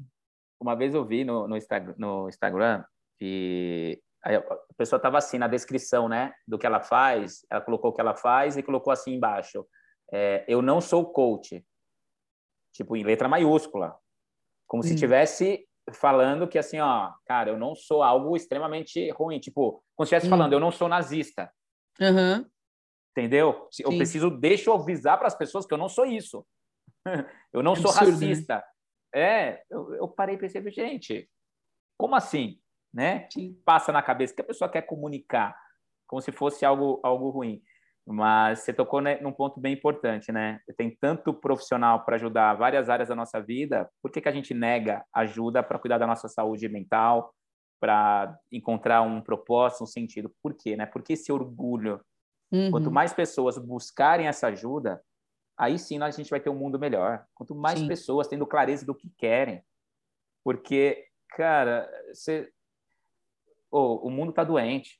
O mundo está doente. Muito. Quanto mais pessoas se curarem, o mundo fica melhor. Não é, não é isso que a gente quer? Um mundo melhor? Sim. Né? Todo mundo fala isso, né? Desde quando lançou a Miss no, no mundo, o discurso é esse, a paz mundial. É. Não, é o discurso oficial das misses aí, do, pelo é. mundo. Todo mundo quer um mundo melhor, mas assim, eu me tornar uma pessoa melhor para o mundo ficar melhor, Aí não, ai gente, vamos, vamos melhorar os outros? Ainda está nessa terceirização, assim, né? Você precisa melhorar, é. hein, querido? Eu tô. Muita gente ainda vivendo assim, triste, né? Eu falo assim, eu gosto daquela frase do Bukowski, a gente salva, a gente salva o mundo salvando uma pessoa de cada vez. E a começar com a gente, né? Não tem como, uhum. não tem uhum. outro caminho. E o quanto mais autoconhecimento, quanto mais eu olho para mim, mais eu aceito que o outro também tem dificuldades, que o outro também está em processo, porque só reconhecendo as minhas dificuldades eu consigo aceitar que o outro também tem. Não tem outra. Eu, eu até agora não encontrei outro caminho para isso. Então o pessoal também fala muito em empatia, mas não dá para ter empatia se você não decidiu olhar para suas feridas. Você nunca Exato. vai ser empático genuinamente, que é aceitar a ferida do outro, né? Ter a curiosidade de saber quais são as experiências dele, por que, que ele age dessa forma, sem ter feito isso com você mesmo. Não tem, não tem como. Né? É o lance do que a gente estava falando lá no começo. Se melhorar para poder multiplicar. Né? é, quando você passa por esse processo de desenvolvimento, né, Flá, o olhar muda para as pessoas. Quando você vê alguém tendo um comportamento que não é legal, ao invés da pessoa julgar o comportamento, qual é o pensamento que vem? O que será? O que será que está acontecendo? que aconteceu de errado com essa pessoa? O que aconteceu de errado com ela, na vida uhum. dela, para ela se comportar assim? Sim. Aí muda, você tem mais empatia. Mas quando você está nessa busca, quando você tem esse autoconhecimento, quando você percebe que, cara, eu também tenho comportamentos que não são legais, que estão sendo manifestados por conta de algo que aconteceu lá atrás. Uhum. Aí a gente consegue ter um olhar mais compassivo para as pessoas. Sim, exatamente. Esse é o caminho, né? E deixa eu te falar, a gente falou de frustrações, aí eu quero falar de conquistas, que nossa vida também não é só o que deu errado, né?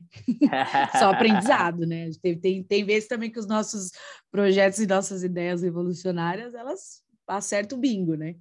E aí eu queria saber de você como que você comemora, né? Essa, essas conquistas, porque o vai puxando, a gente estava falando do coaching, uma das coisas que o coaching me ensinou, né? Porque o quando você começa a, a desenvolver o trabalho de coach, se você realmente mergulha, inevitavelmente você cai na neurociência, né? De tudo que o, o, o cérebro é capaz de, de programar e como essas programações influenciam nos nossos resultados.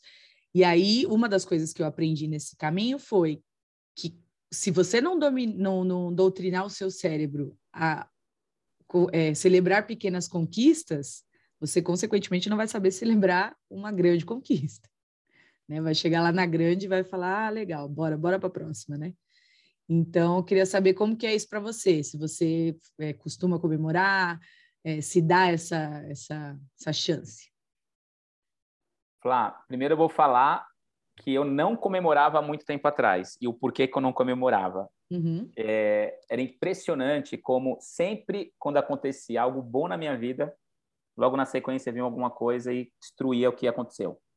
Hum. Acontecia algo de bom, na sequência acontecia alguma coisa. Então eu comecei a ficar no estado de, de alerta, de hipervigilância. Então acontecia algo bom, eu não comemorava porque eu já estava esperando que pudesse acontecer alguma coisa. Tá bom. Bora. Então, Flá, é, acontecia algo de bom na minha vida, aí na sequência acontecia alguma coisa e destruía tudo e eu não tinha tempo nem de comemorar. Então, hum. ficava nessa expectativa negativa. Eu falava, cara, aconteceu algo de bom, eu falava, não vou nem comemorar, porque vai acontecer algo de, de ruim. Lá vem, né? Dá até medo. Lá assim. vem, é. lá vem. E aí, impressionante, né? Como a crença ela é autorrealizável, né, Flávio? Uhum. E a gente sabe disso, a gente ensina isso, mas quando a gente está dentro do processo, a gente esquece disso. e, é. Então, durante muito tempo na minha vida, eu não comemorava, porque eu estava sempre esperando que vai acontecer algo de ruim. Então, para que, que eu vou comemorar? Então, isso era o que eu fazia, que eu imagino que muitas pessoas devem passar por isso também. Uhum. Mas hoje eu comemoro dando um mimo para mim. Então, eu compro um presente para mim, eu me presenteio com algo que eu quero muito, eu vou num restaurante que eu quero, faço uma viagem para um lugar que eu quero. Então, hoje, de um tempo para cá, eu comemoro dessa forma. Mas não foi assim. Durante muito tempo, sempre aconteceu algo de negativo e eu nem comemorava. Ah, vou comemorar por quê? Entendi. Sabe que eu lembro, eu lembro que antes de ter o IMAP, isso foi em 2000, acho que foi em 2003. Eu trabalhava como operador de telemarketing, né? Aí eu recebi uma promoção, fui promovido para supervisor. Aí eu fui promovido e fiquei feliz, mas eu não demonstrei minha felicidade. Parecia que era algo comum que estava acontecendo na minha vida. Sabe aquela coisa que aquela pessoa que tem tanto dinheiro que ela pode comprar o que ela quiser, que ela compra mais um bem material e ela não comemora mais? Porque, assim, é normal. Uhum. E aí teve uma pessoa que falou assim para mim, falou, cara, você foi promovido, não vi você comemorar, não vi você feliz, não vi nada. E aí, né? E exatamente por isso. É porque, assim, recebi uma promoção e já logo me vinha. Vai acontecer alguma coisa de errado. Vai dar alguma merda. Na hora, na hora de me registrar, a empresa vai falir.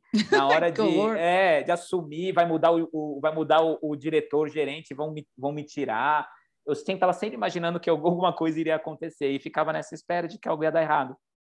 Que Porque doideira, a vida né? inteira foi assim. É, acontecer algo bom, depois acontecer algo ruim e destruía tudo que estava sendo construído. Então, hoje eu comemoro dessa forma, me presenteando com coisas que eu quero, fazendo Sim. algo que eu quero, me mimando, um processo de autocuidado. Hoje comemoro dessa forma. Mas Show. não foi sempre assim. Esse lance do, do, do se mimar, né, tem bastante a ver com, com o lance da, da recompensa também, né, que a gente programa o nosso cérebro com a recompensa, né, de dele entender, cara, fizemos gol aqui, hein, veio a recompensa, que também vale muito para quem está tentando criar um novo hábito, né, é bom lembrar, quando a gente cria um, para criar um novo hábito, trazer esse, essa perspectiva da recompensa, conseguir fazer algo, algo que eu gostaria que, que que eu estava tentando e, e dar algo para mim, né? Ter, ou ter uma frase de efeito, nossa, hoje você arrebentou, hoje você, enfim, existem várias formas dessa de programar o cérebro com a recompensa. E você estava falando desse negócio do, da crença, como a crença no, como foi o termo que você usou? Como a, ela se autorrealiza? É autorrealizável. Né? É. Autorrealizável. Exatamente, porque a gente acredita numa coisa e inconscientemente a gente procura caminhos que nos levam a ratificar, viu? Falei que ia acontecer. É muito louco, é assim Exato. que a crença funciona, né? Então, eu quando eu comecei o processo, que eu comecei a achar umas crenças negativas, eu fiquei impressionada, assim, comigo. eu falava, gente do céu. Meu Deus. Ó, tinha, tinha uma crença, logo que eu comecei, logo na minha formação de coaching, olha uma crença que eu tinha, que é, só existia, eu chamava de prego, né? Para quem não sabe, prego é Zé Ruela, homem que não presta, homem que não presta. E eu tinha essa crença que só tem homem prego no mundo. Olha isso. Uhum. Olha essa uhum. crença. E assim, cara, como que a pessoa quer encontrar uma pessoa bacana se ela afirma para si mesma que no mundo não existe? Porque se no mundo só tem gente que não presta, como é que eu vou arrumar um que presta? Olha que louco, uhum. né? E aí depois descobri todo esse esse, né, esse mecanismo que a crença faz e como a gente busca essa, essa autoafirmação de, olha, eu acredito nisso e eu faço acontecer para eu ir lá e ratificar que eu estava certa, que realmente isso acontece na minha vida. É muito maluco, né? É, e, e, por mais destrutivo que seja, a pessoa fica com aquele sentimento de, tá vendo? Eu tinha certeza. Uhum. Né? Sente uma espécie é, de orgulho, de né? Orgulho de se lascar, um orgulho de se lascar. É. E o, outra coisa que você falou também que veio de insight foi aquilo que você falou assim: a gente conhece a, a dinâmica, sabe das coisas, mas parece que quando está acontecendo com a gente, né? Lógico que tem todo o emocional envolvido e tudo mais. E eu falo assim, hoje, trabalhando com isso, eu falo, gente, como a ignorância é abençoada, né? Porque você não saber das coisas, você fala, poxa, eu não sabia, então não teria como fazer. Agora, quando você sabe e não consegue aplicar, dá, dá uhum. até um, um, um nervosinho a mais, né? Que você fala, caraca, meu, eu conheço isso, eu sei fazer, eu ajudo as pessoas a fazerem, como que eu estou fazendo na minha vida? Né? Aí tem a busca maior, né? Do porquê, o que está envolvendo, o que eu não estou conseguindo aplicar, né? O que eu sei que funciona. Então, é muito uhum. doido, né? Verdade, Os desafios claro. vão ficando bem maiores, né? Quando a gente, quanto mais conhecimento, maior a, a responsabilidade, né? Maior o, o, desafio. E deixa eu te falar, e sucesso, né? O que, que é sucesso para você?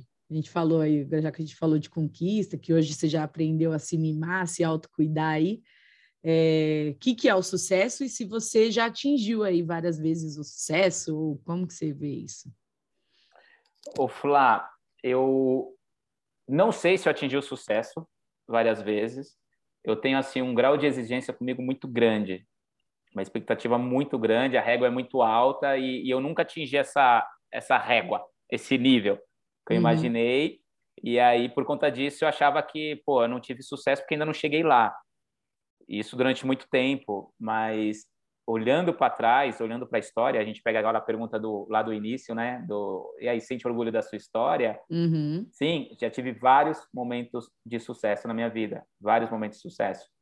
Mas hoje eu vou me considerar uma pessoa de sucesso quando eu sentir que eu estou bem, feliz na minha família, vendo todas todas as pessoas da minha família é, felizes, realizadas e eu de alguma forma ter sido alguém que conseguiu ajudar essas pessoas a também a serem serem felizes. Eu sei que é algo que não depende só de mim, depende de cada um, mas eu quero de alguma forma sentir que eu consegui ajudar cada uma das pessoas que eu amo, cada uma das pessoas que eu me relaciono. Quando eu sentir que eu ver que, poxa, eu consegui ajudar na totalidade que eu que eu imagino e quero, eu senti que eu vou obter o sucesso. E Show. sei que é uma jornada uma jornada longa para isso acontecer Sim. Mas pensando em conquistas, em algo tangível, eu senti que eu já obtive muito sucesso. Da onde eu saí, quem eu era e aonde eu estou, eu olho para trás e eu sinto muito orgulho. Eu falo, porra, caramba, eu não imaginava, eu não imaginava. Mas eu tenho um grau de exigência muito grande, porque como é. eu imaginava, eu alcancei 10, mas o que eu queria era 100. E aí você Sim. olha para o 100 e esquece do 10, que você saiu do zero, e o 10, caramba, olha onde você chegou. Então, uhum. fico olhando para o 100, durante muito tempo olhava para o 100, falta 90, então não tive o sucesso. E tinha essa, essa cobrança. Sim.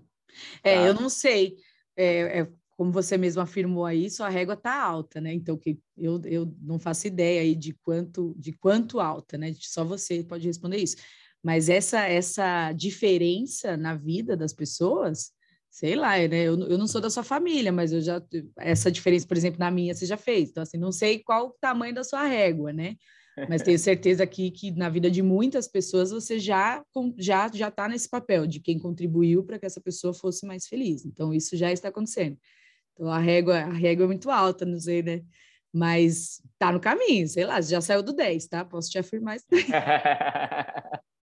e esse lance do 10 é muito doido, né? Quando eu comecei aquelas ferramentas, aplicar aquelas ferramentas de nível, nível de satisfação, né? No coaching a gente tem muita roda da vida, né? De 0 a 10, quanto você acha que você está aqui e tal. É, a tendência do, das pessoas é sempre é, ir por, por, esse caminho, assim, né? Da, da, da, régua sempre muito alta, porque a autocrítica é, eu, eu não vou generalizar porque ninguém é igual a ninguém, mas como facilitador, eu vejo que é algo recorrente na vida das pessoas, assim, essa, essa exigência contínua de ser muito mais, mais às vezes do que a gente pode ser no momento até, por isso que fica um pouco aí é, judiado, né, se, se auto é, batendo e, e, e criticando e tudo mais, e aí eu via toda a vida a galera falar assim, ah, é... ah, põe nove, vai, 9, porque se a gente atingir 10 também, aí não tem mais o que melhorar, né? E a gente sempre quer melhorar. Né? Então, vai 9, 9,5, vai. 9,8, sabe essas coisas? É. Tipo o Boninho no Dança dos Famosos, 9,9, é. para não dar 10. Né? Essas coisas assim. E aí eu teve um dia que eu tive um insight e falei, cara, eu vou começar a explicar para as pessoas um ponto de vista que eu tenho para ver se faz sentido para elas, porque eu adotei para mim o seguinte, a seguinte teoria. Se alguém me ligar e falar, Flavinha, é, cara, vamos, vamos, vamos sair? Tô passando aí. Aí eu vou, pô, mas vamos para onde? Não, a gente não sabe. A gente vai sem rumo. Anima? Cara, a grande chance de eu falar, puta, não, sei lá, acho que não, não vou não. Não sei nem para onde eu tô indo. Ou então, tipo, Flá, tô passando aí pra gente ir em tal lugar. A gente não vai chegar, tá? Não vamos chegar no final. Mas vamos tentar, mesmo sabendo que a gente não vai chegar? Eu vou falar, cara, não, valeu, obrigado, não vou sair de casa. Então eu comecei a pensar, cara, se o 10 é inatingível para mim, vai chegar uma hora que eu vou parar de querer de querer atingir. Eu não vou ser, não vou ser a pessoa que vou sair de casa para um lugar que eu sei que eu não vou chegar, entendeu? Eu não vou tentar mais. Então eu ressignifiquei o 10. Para mim, hoje eu tenho muitos 10, como, como a analogia que eu gosto de usar do carro.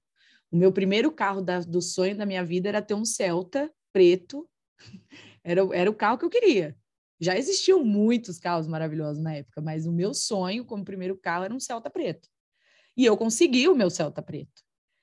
E aí, com, todo, como todo mundo que compra um carro na vida, depois você vai lá e vai trocar o seu carro, você vai, né, por um carro mais, mais atual, né, um ano, um ano mais atual, é, com acessórios e etc e tal. A tendência é que seja melhor do que o seu carro antigo, mais confortável, né? Mais motor e etc, etc.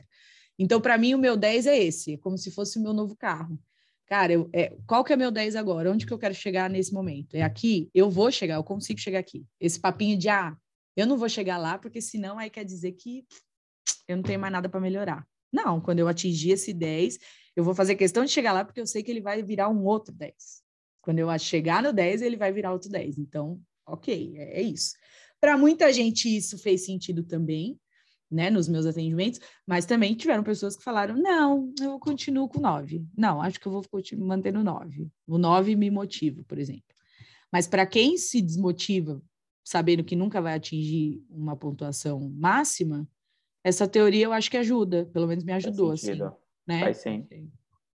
Então, é, eu falo para a galera tomar cuidado com a régua alta. Mesmo tendo toda essa, né, essa informação do novo 10, eu também tenho hora que eu percebo que a minha régua está muito alta.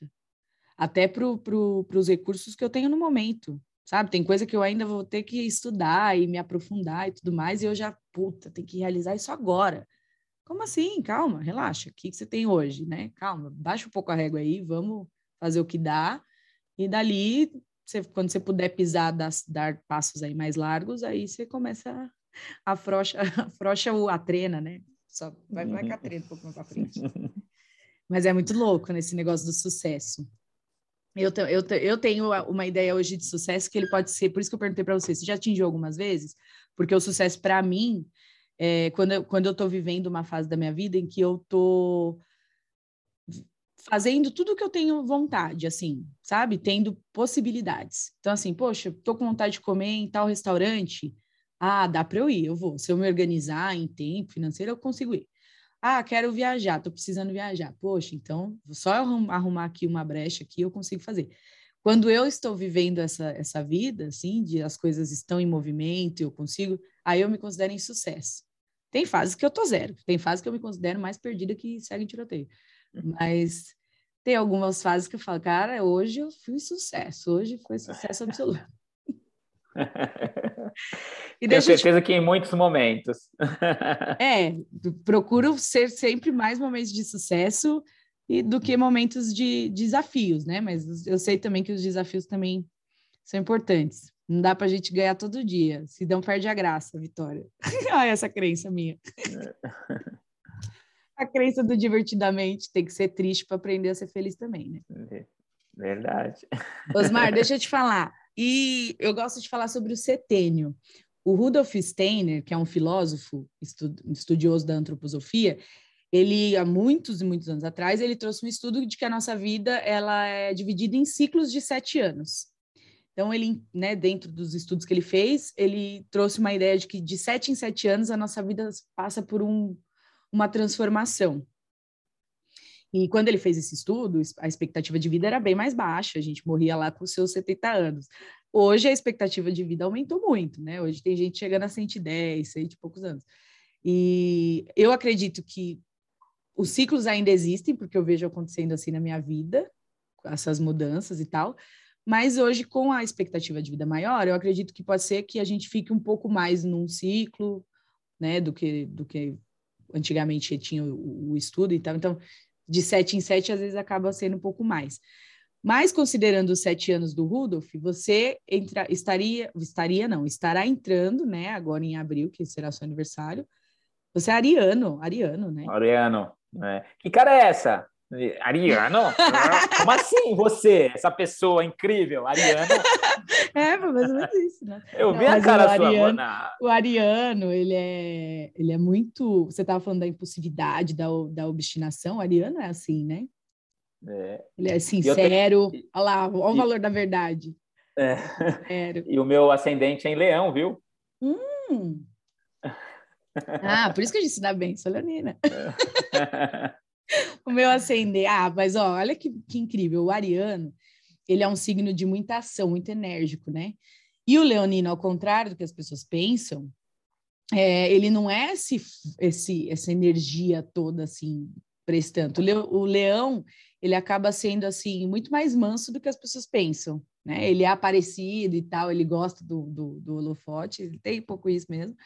Mas juntando com a Ariana, eu acho que é até um equilíbrio os dois, né? Ele te traz uma. Porque o Leonino, ele é muito fiel, ele é muito dedicado, ele é carinhoso. Então, ele traz aí talvez uma, uma, uma, uma mansidão para o Ariano, que é tão, tão enérgico. Mas é, é que eu já, eu já me relacionei com arianos, né? Tenho amigos arianos e tal, próximos, e eu sei que o ariano, ele é teimoso, quando ele quer um negócio, ele fala, querido, tô indo, quem quiser que venha comigo. É, para vocês é teimoso, para nós nós somos persistentes. É isso, é perspectiva, é o nome que dá, é o nome que dá. O, o meu ascendente é Libra. O Libra. libriano ele é indeciso, né, conhecido por, pela indecisão.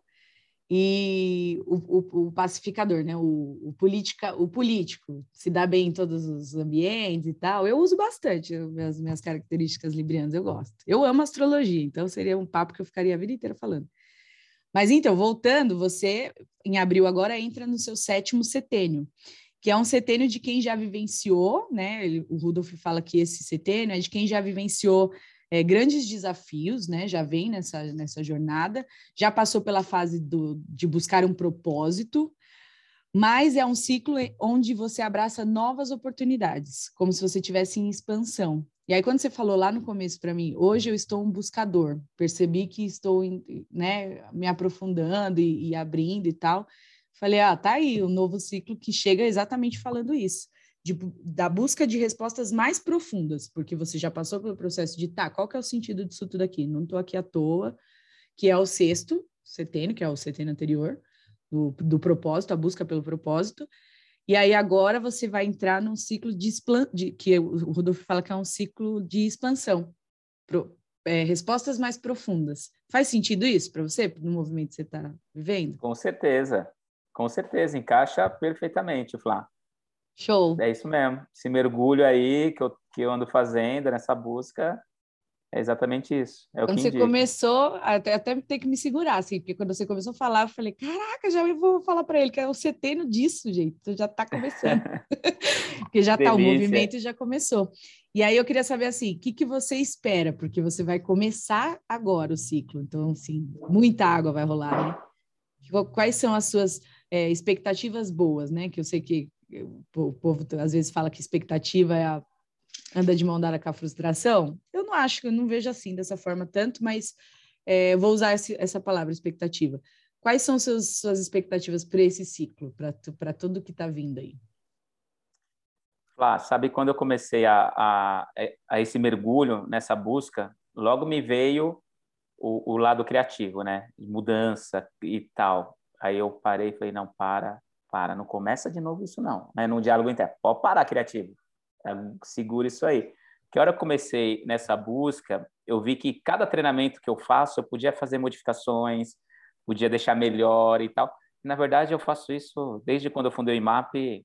Se você pegar é, quem fez o primeiro treinamento e vai fazer agora o próximo, a gente está indo para a edição 152 de LT, só em São Paulo, uhum. é, é outro treinamento, é outra mudança.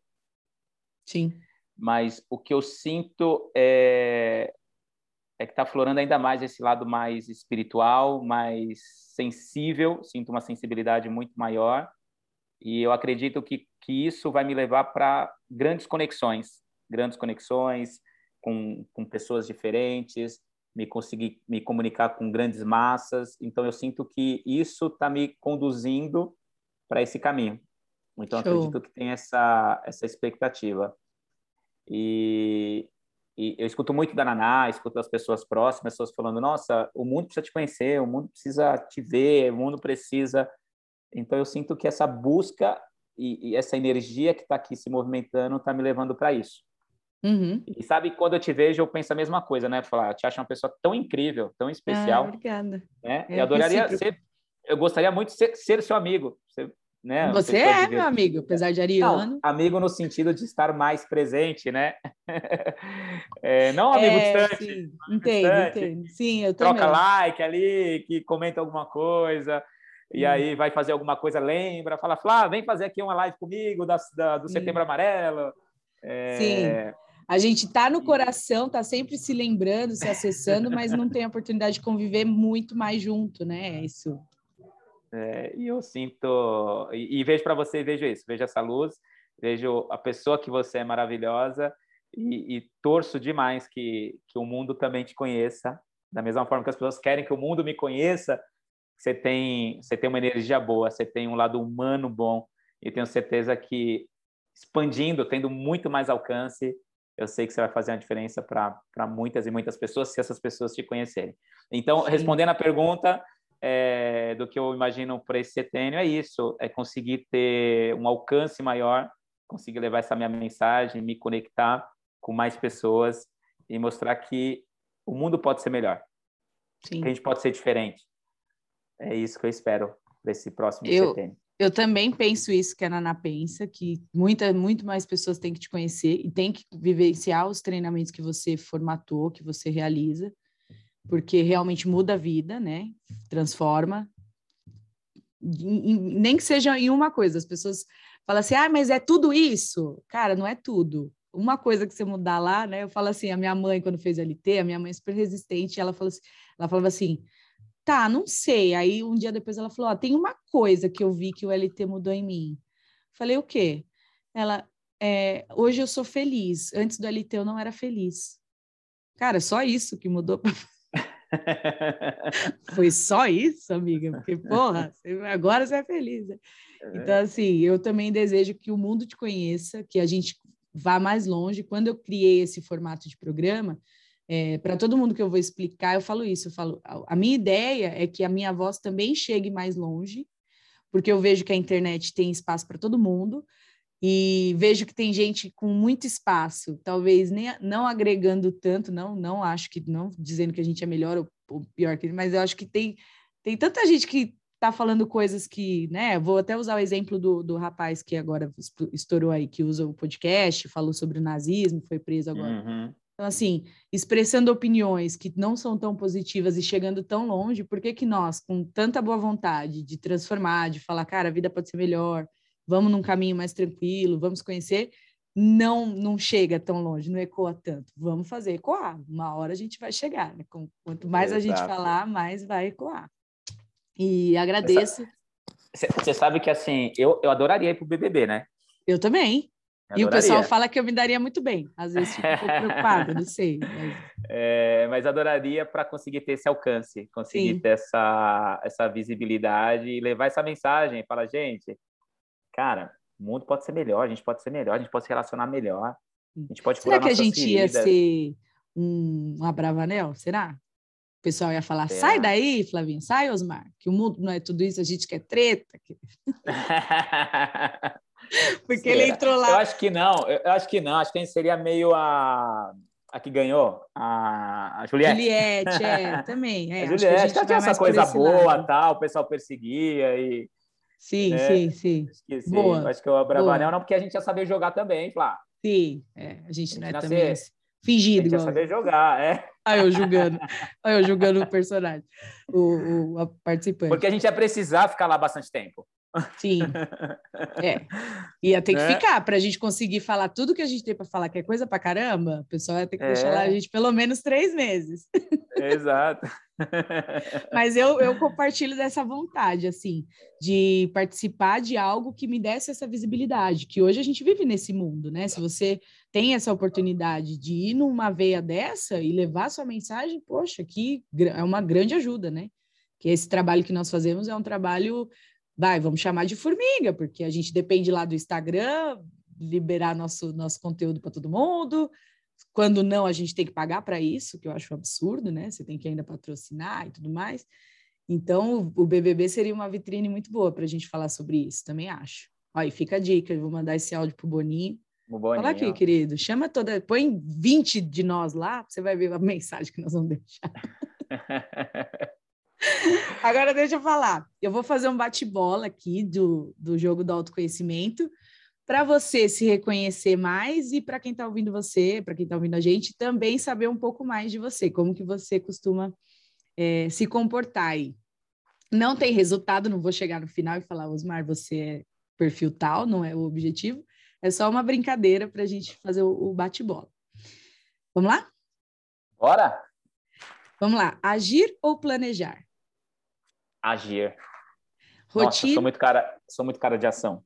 De ação. É, Primeiro eu faço e vamos ver operacional. o que dá. É, vamos ver o que dá. Bora fazer. Sim. Mas vou planejando na ação, viu, Flavinha? Eu vou fazendo e planejando. Planejando junto, eu sou dessa é. também. Jogo o chapéu e vou indo. Vou pegando. É. Rotina ou improviso? Ah, improviso. Drama ou comédia?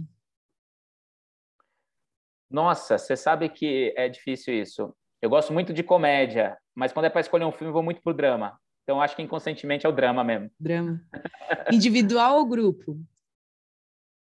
Cara, individual. Nossa, eu adoro, eu adoro, eu adoro estar sozinho comigo, comigo mesmo. Assim, estar sozinho e tal. Eu gosto muito da solidão. É, da solitude, não é? É a solitude, é, da solitude, é. Adoro. Organização ou criação? Criação. Natureza ou cidade? Nossa, aí é difícil, hein? Para morar? Se for para morar, eu prefiro morar na cidade, mas quando eu estou no meu momento de solitude, é a natureza. Mas vai mais, vai mais a cidade. Não, natureza, Flá. Estou aqui, natureza, natureza. natureza. Vou aproveitar para quem está assistindo a gente no YouTube. O Osmar hoje escolheu um cenário para a gente bem gostoso, que a gente está no meio de uma floresta aqui bem iluminada. Quem está quem tá vendo no YouTube consegue, consegue ver nosso cenário. Quem está no Spotify para imaginar aí a gente está com uma claridade aqui de um sol batendo no meio da, da natureza aqui, que é bem, bem gostoso. Então, natureza, em homenagem ao nosso cenário. É. Sentir ou racionalizar? Ó, eu prefiro racionalizar, mas o meu natural é o sentir. Primeiro eu sinto e saio fazendo e mas se for para eu escolher, eu prefiro primeiro racionalizar. Mas o meu natural é o mais forte é o sentir. Sim. Conversar e resolver ou deixar o tempo curar? O que acontece ou o que eu gostaria? Não, o que acontece.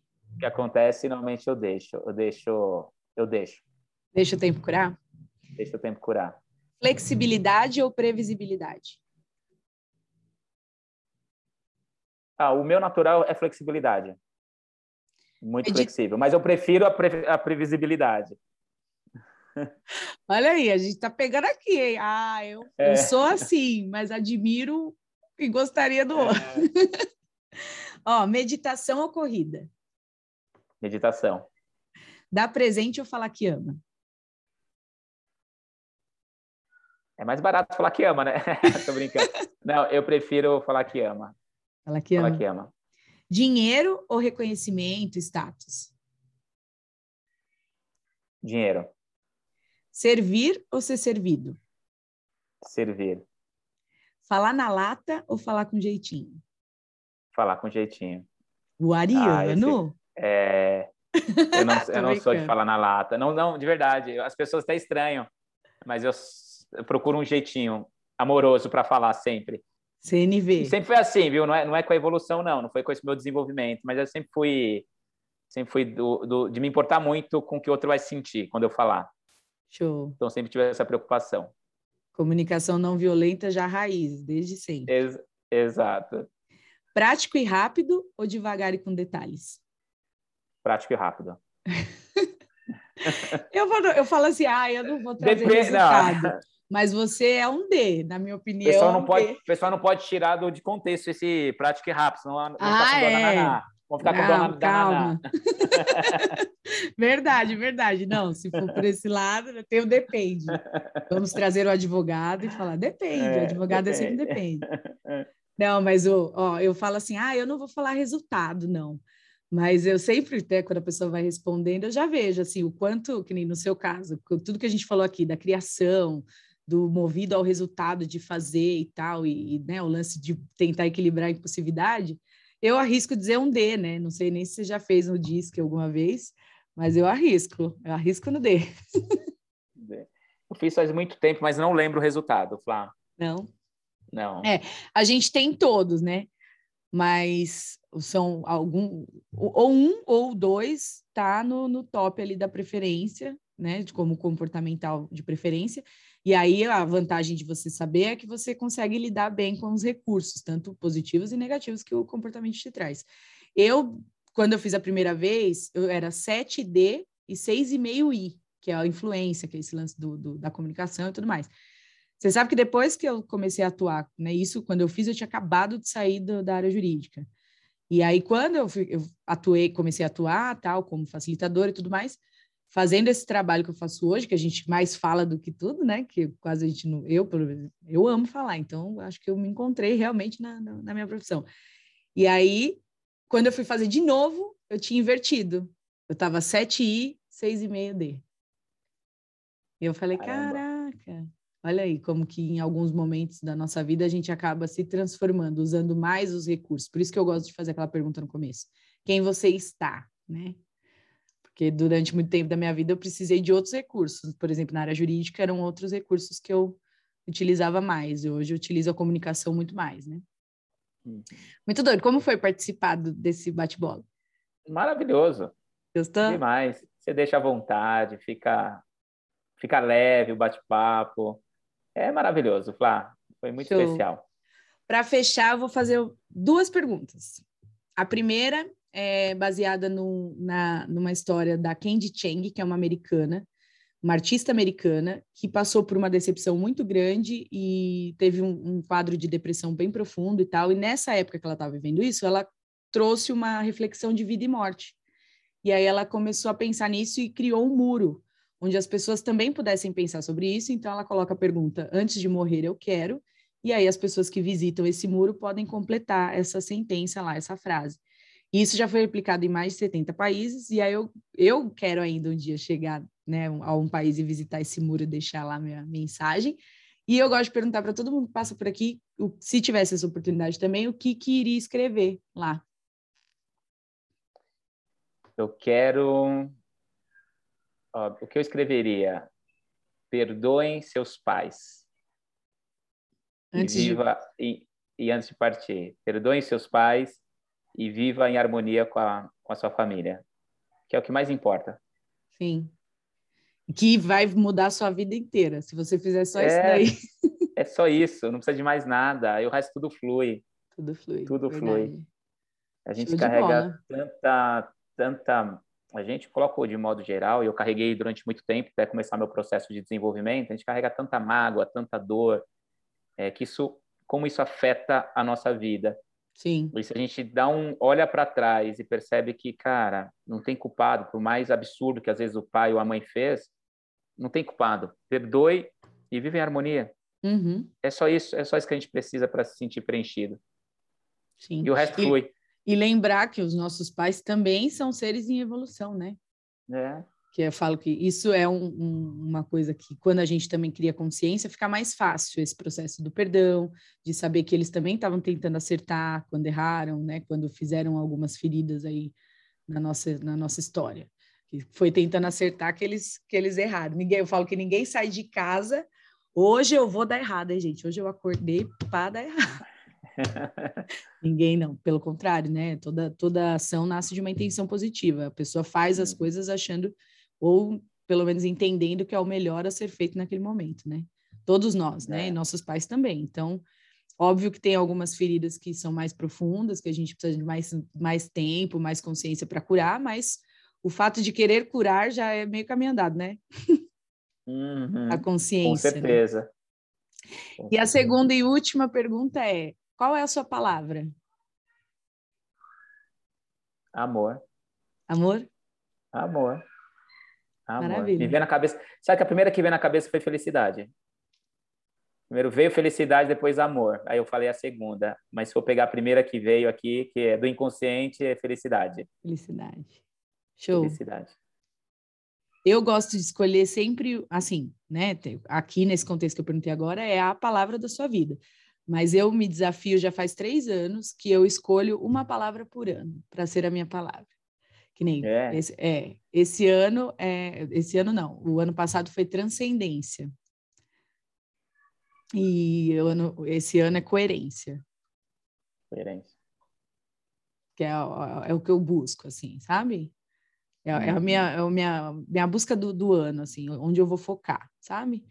Eu acho legal esse exercício, tá me, tá me ajudando, já faz uns anos que me, me impulsiona, assim. Se for a palavra para escolher de forma consciente o que eu quero, leveza. Leveza. Leveza. O ano de leveza. Show. Que seja. Que seja. Osmar. Durante, durante muitos anos, falar antes de... É, Não, pode falar. cortar. Não, porque durante muitos anos sempre tive a impressão que tudo era muito pesado. Puta, tudo uhum. para acontecer difícil, tudo para acontecer pesado e tudo e se for escolher, é leveza, que seja mais leve. Que seja leve. É, hum. eu aquele negócio do quero aprender no amor, não quero mais aprender na dor. É. é eu... Não, mas cansei de, sabe, você, tudo parece que tudo para acontecer tem que ser pesado, difícil, complicado demais. Pode ser um pouquinho mais leve. Você já deve ter ouvido falar do barra de axis. Dessa já, ferramenta? Já. É, eu, eu sou uma aspirante, assim, conheço muito pouco do Barra de Axis, né? Mas desde quando eu ouvi um, uma frase deles lá, da, da, da, dessa teoria, que é assim, tudo vem a mim com facilidade, alegria e glória. Eu fiquei apaixonada por essa frase. Eu falei, é isso, é isso que eu quero, sim. Que tudo vem a mim com facilidade, alegria e glória. Vou adotar esse mantra.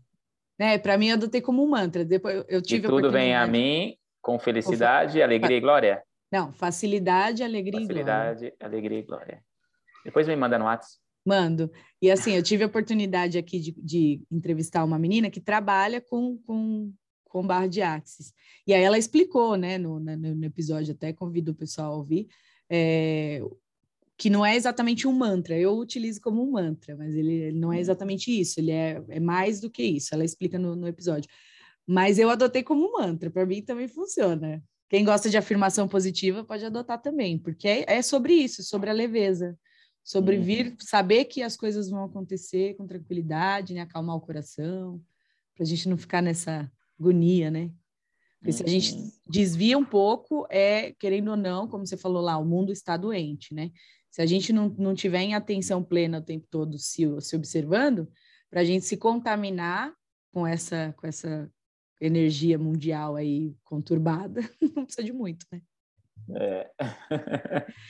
E é isso, quero te agradecer muito. Amei nosso papo. Já, claro, né? Você, até clichê, já sabia que ia ser inspirador, não tinha a menor dúvida disso. É, mas fiquei muito feliz de conhecer mais sobre você, sobre as suas histórias. Como você falou lá, também tenho vontade de ser sua amiga. Que pena que a gente não mora tão perto, né? Que Jundiaí é um pouquinho longe. Mas é, que eu possa também voltar a frequentar os, os treinamentos, né? O começo, principalmente, que eu sou apaixonada por, por, estar ali naquele movimento. E é isso, sou muito grata pelo universo por ter, ter nos, nos encontrado, que a nossa energia tenha sido afim em algum momento para a gente se cruzar, né? Ser, ser um novo bando um do outro. E é isso, gratidão, gratidão, gratidão a todo mundo que ouviu até aqui. Tenho certeza que você inspirou muitas pessoas. Conheçam né, o, o Instituto, queria que você deixasse a rede social, né, para a galera seguir. Vou colocar também em todos os lugares quando, quando publicar esse episódio, mas já para antecipar para a galera te seguir, conhecer os treinamentos. É, bom, o meu Insta, arroba Osmar Trindade Oficial, e o do IMAP, arroba IMAP Brasil. Tem o site www.imapbrasil.com.br. E é basicamente isso, Flá. Eu só tenho a agradecer a você pelo carinho pelo seu carinho. É, tamo junto. Por me convidar a fazer parte dos seus, dos seus projetos, por sempre lembrar de mim.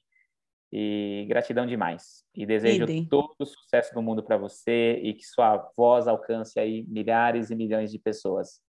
a nossa. Também vai chegar. E quem está nos ouvindo, que ajude a propagar. Sim.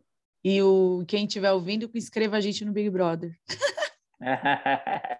Marca aí, Boninho. Fala, Boninho. assim, Boninho, todo mundo vê, menos você. Ó. É, todo mundo, menos você. Se liga aí, tá perdendo, tá perdendo. E é isso, sigam até o próximo episódio e conte comigo sempre, viu, Osmar? Tô sempre aí à disposição. Eu sei, eu sei disso. Beijo no coração. Valeu, Beijo. Flávio. Tchau, tchau. Tchau, tchau.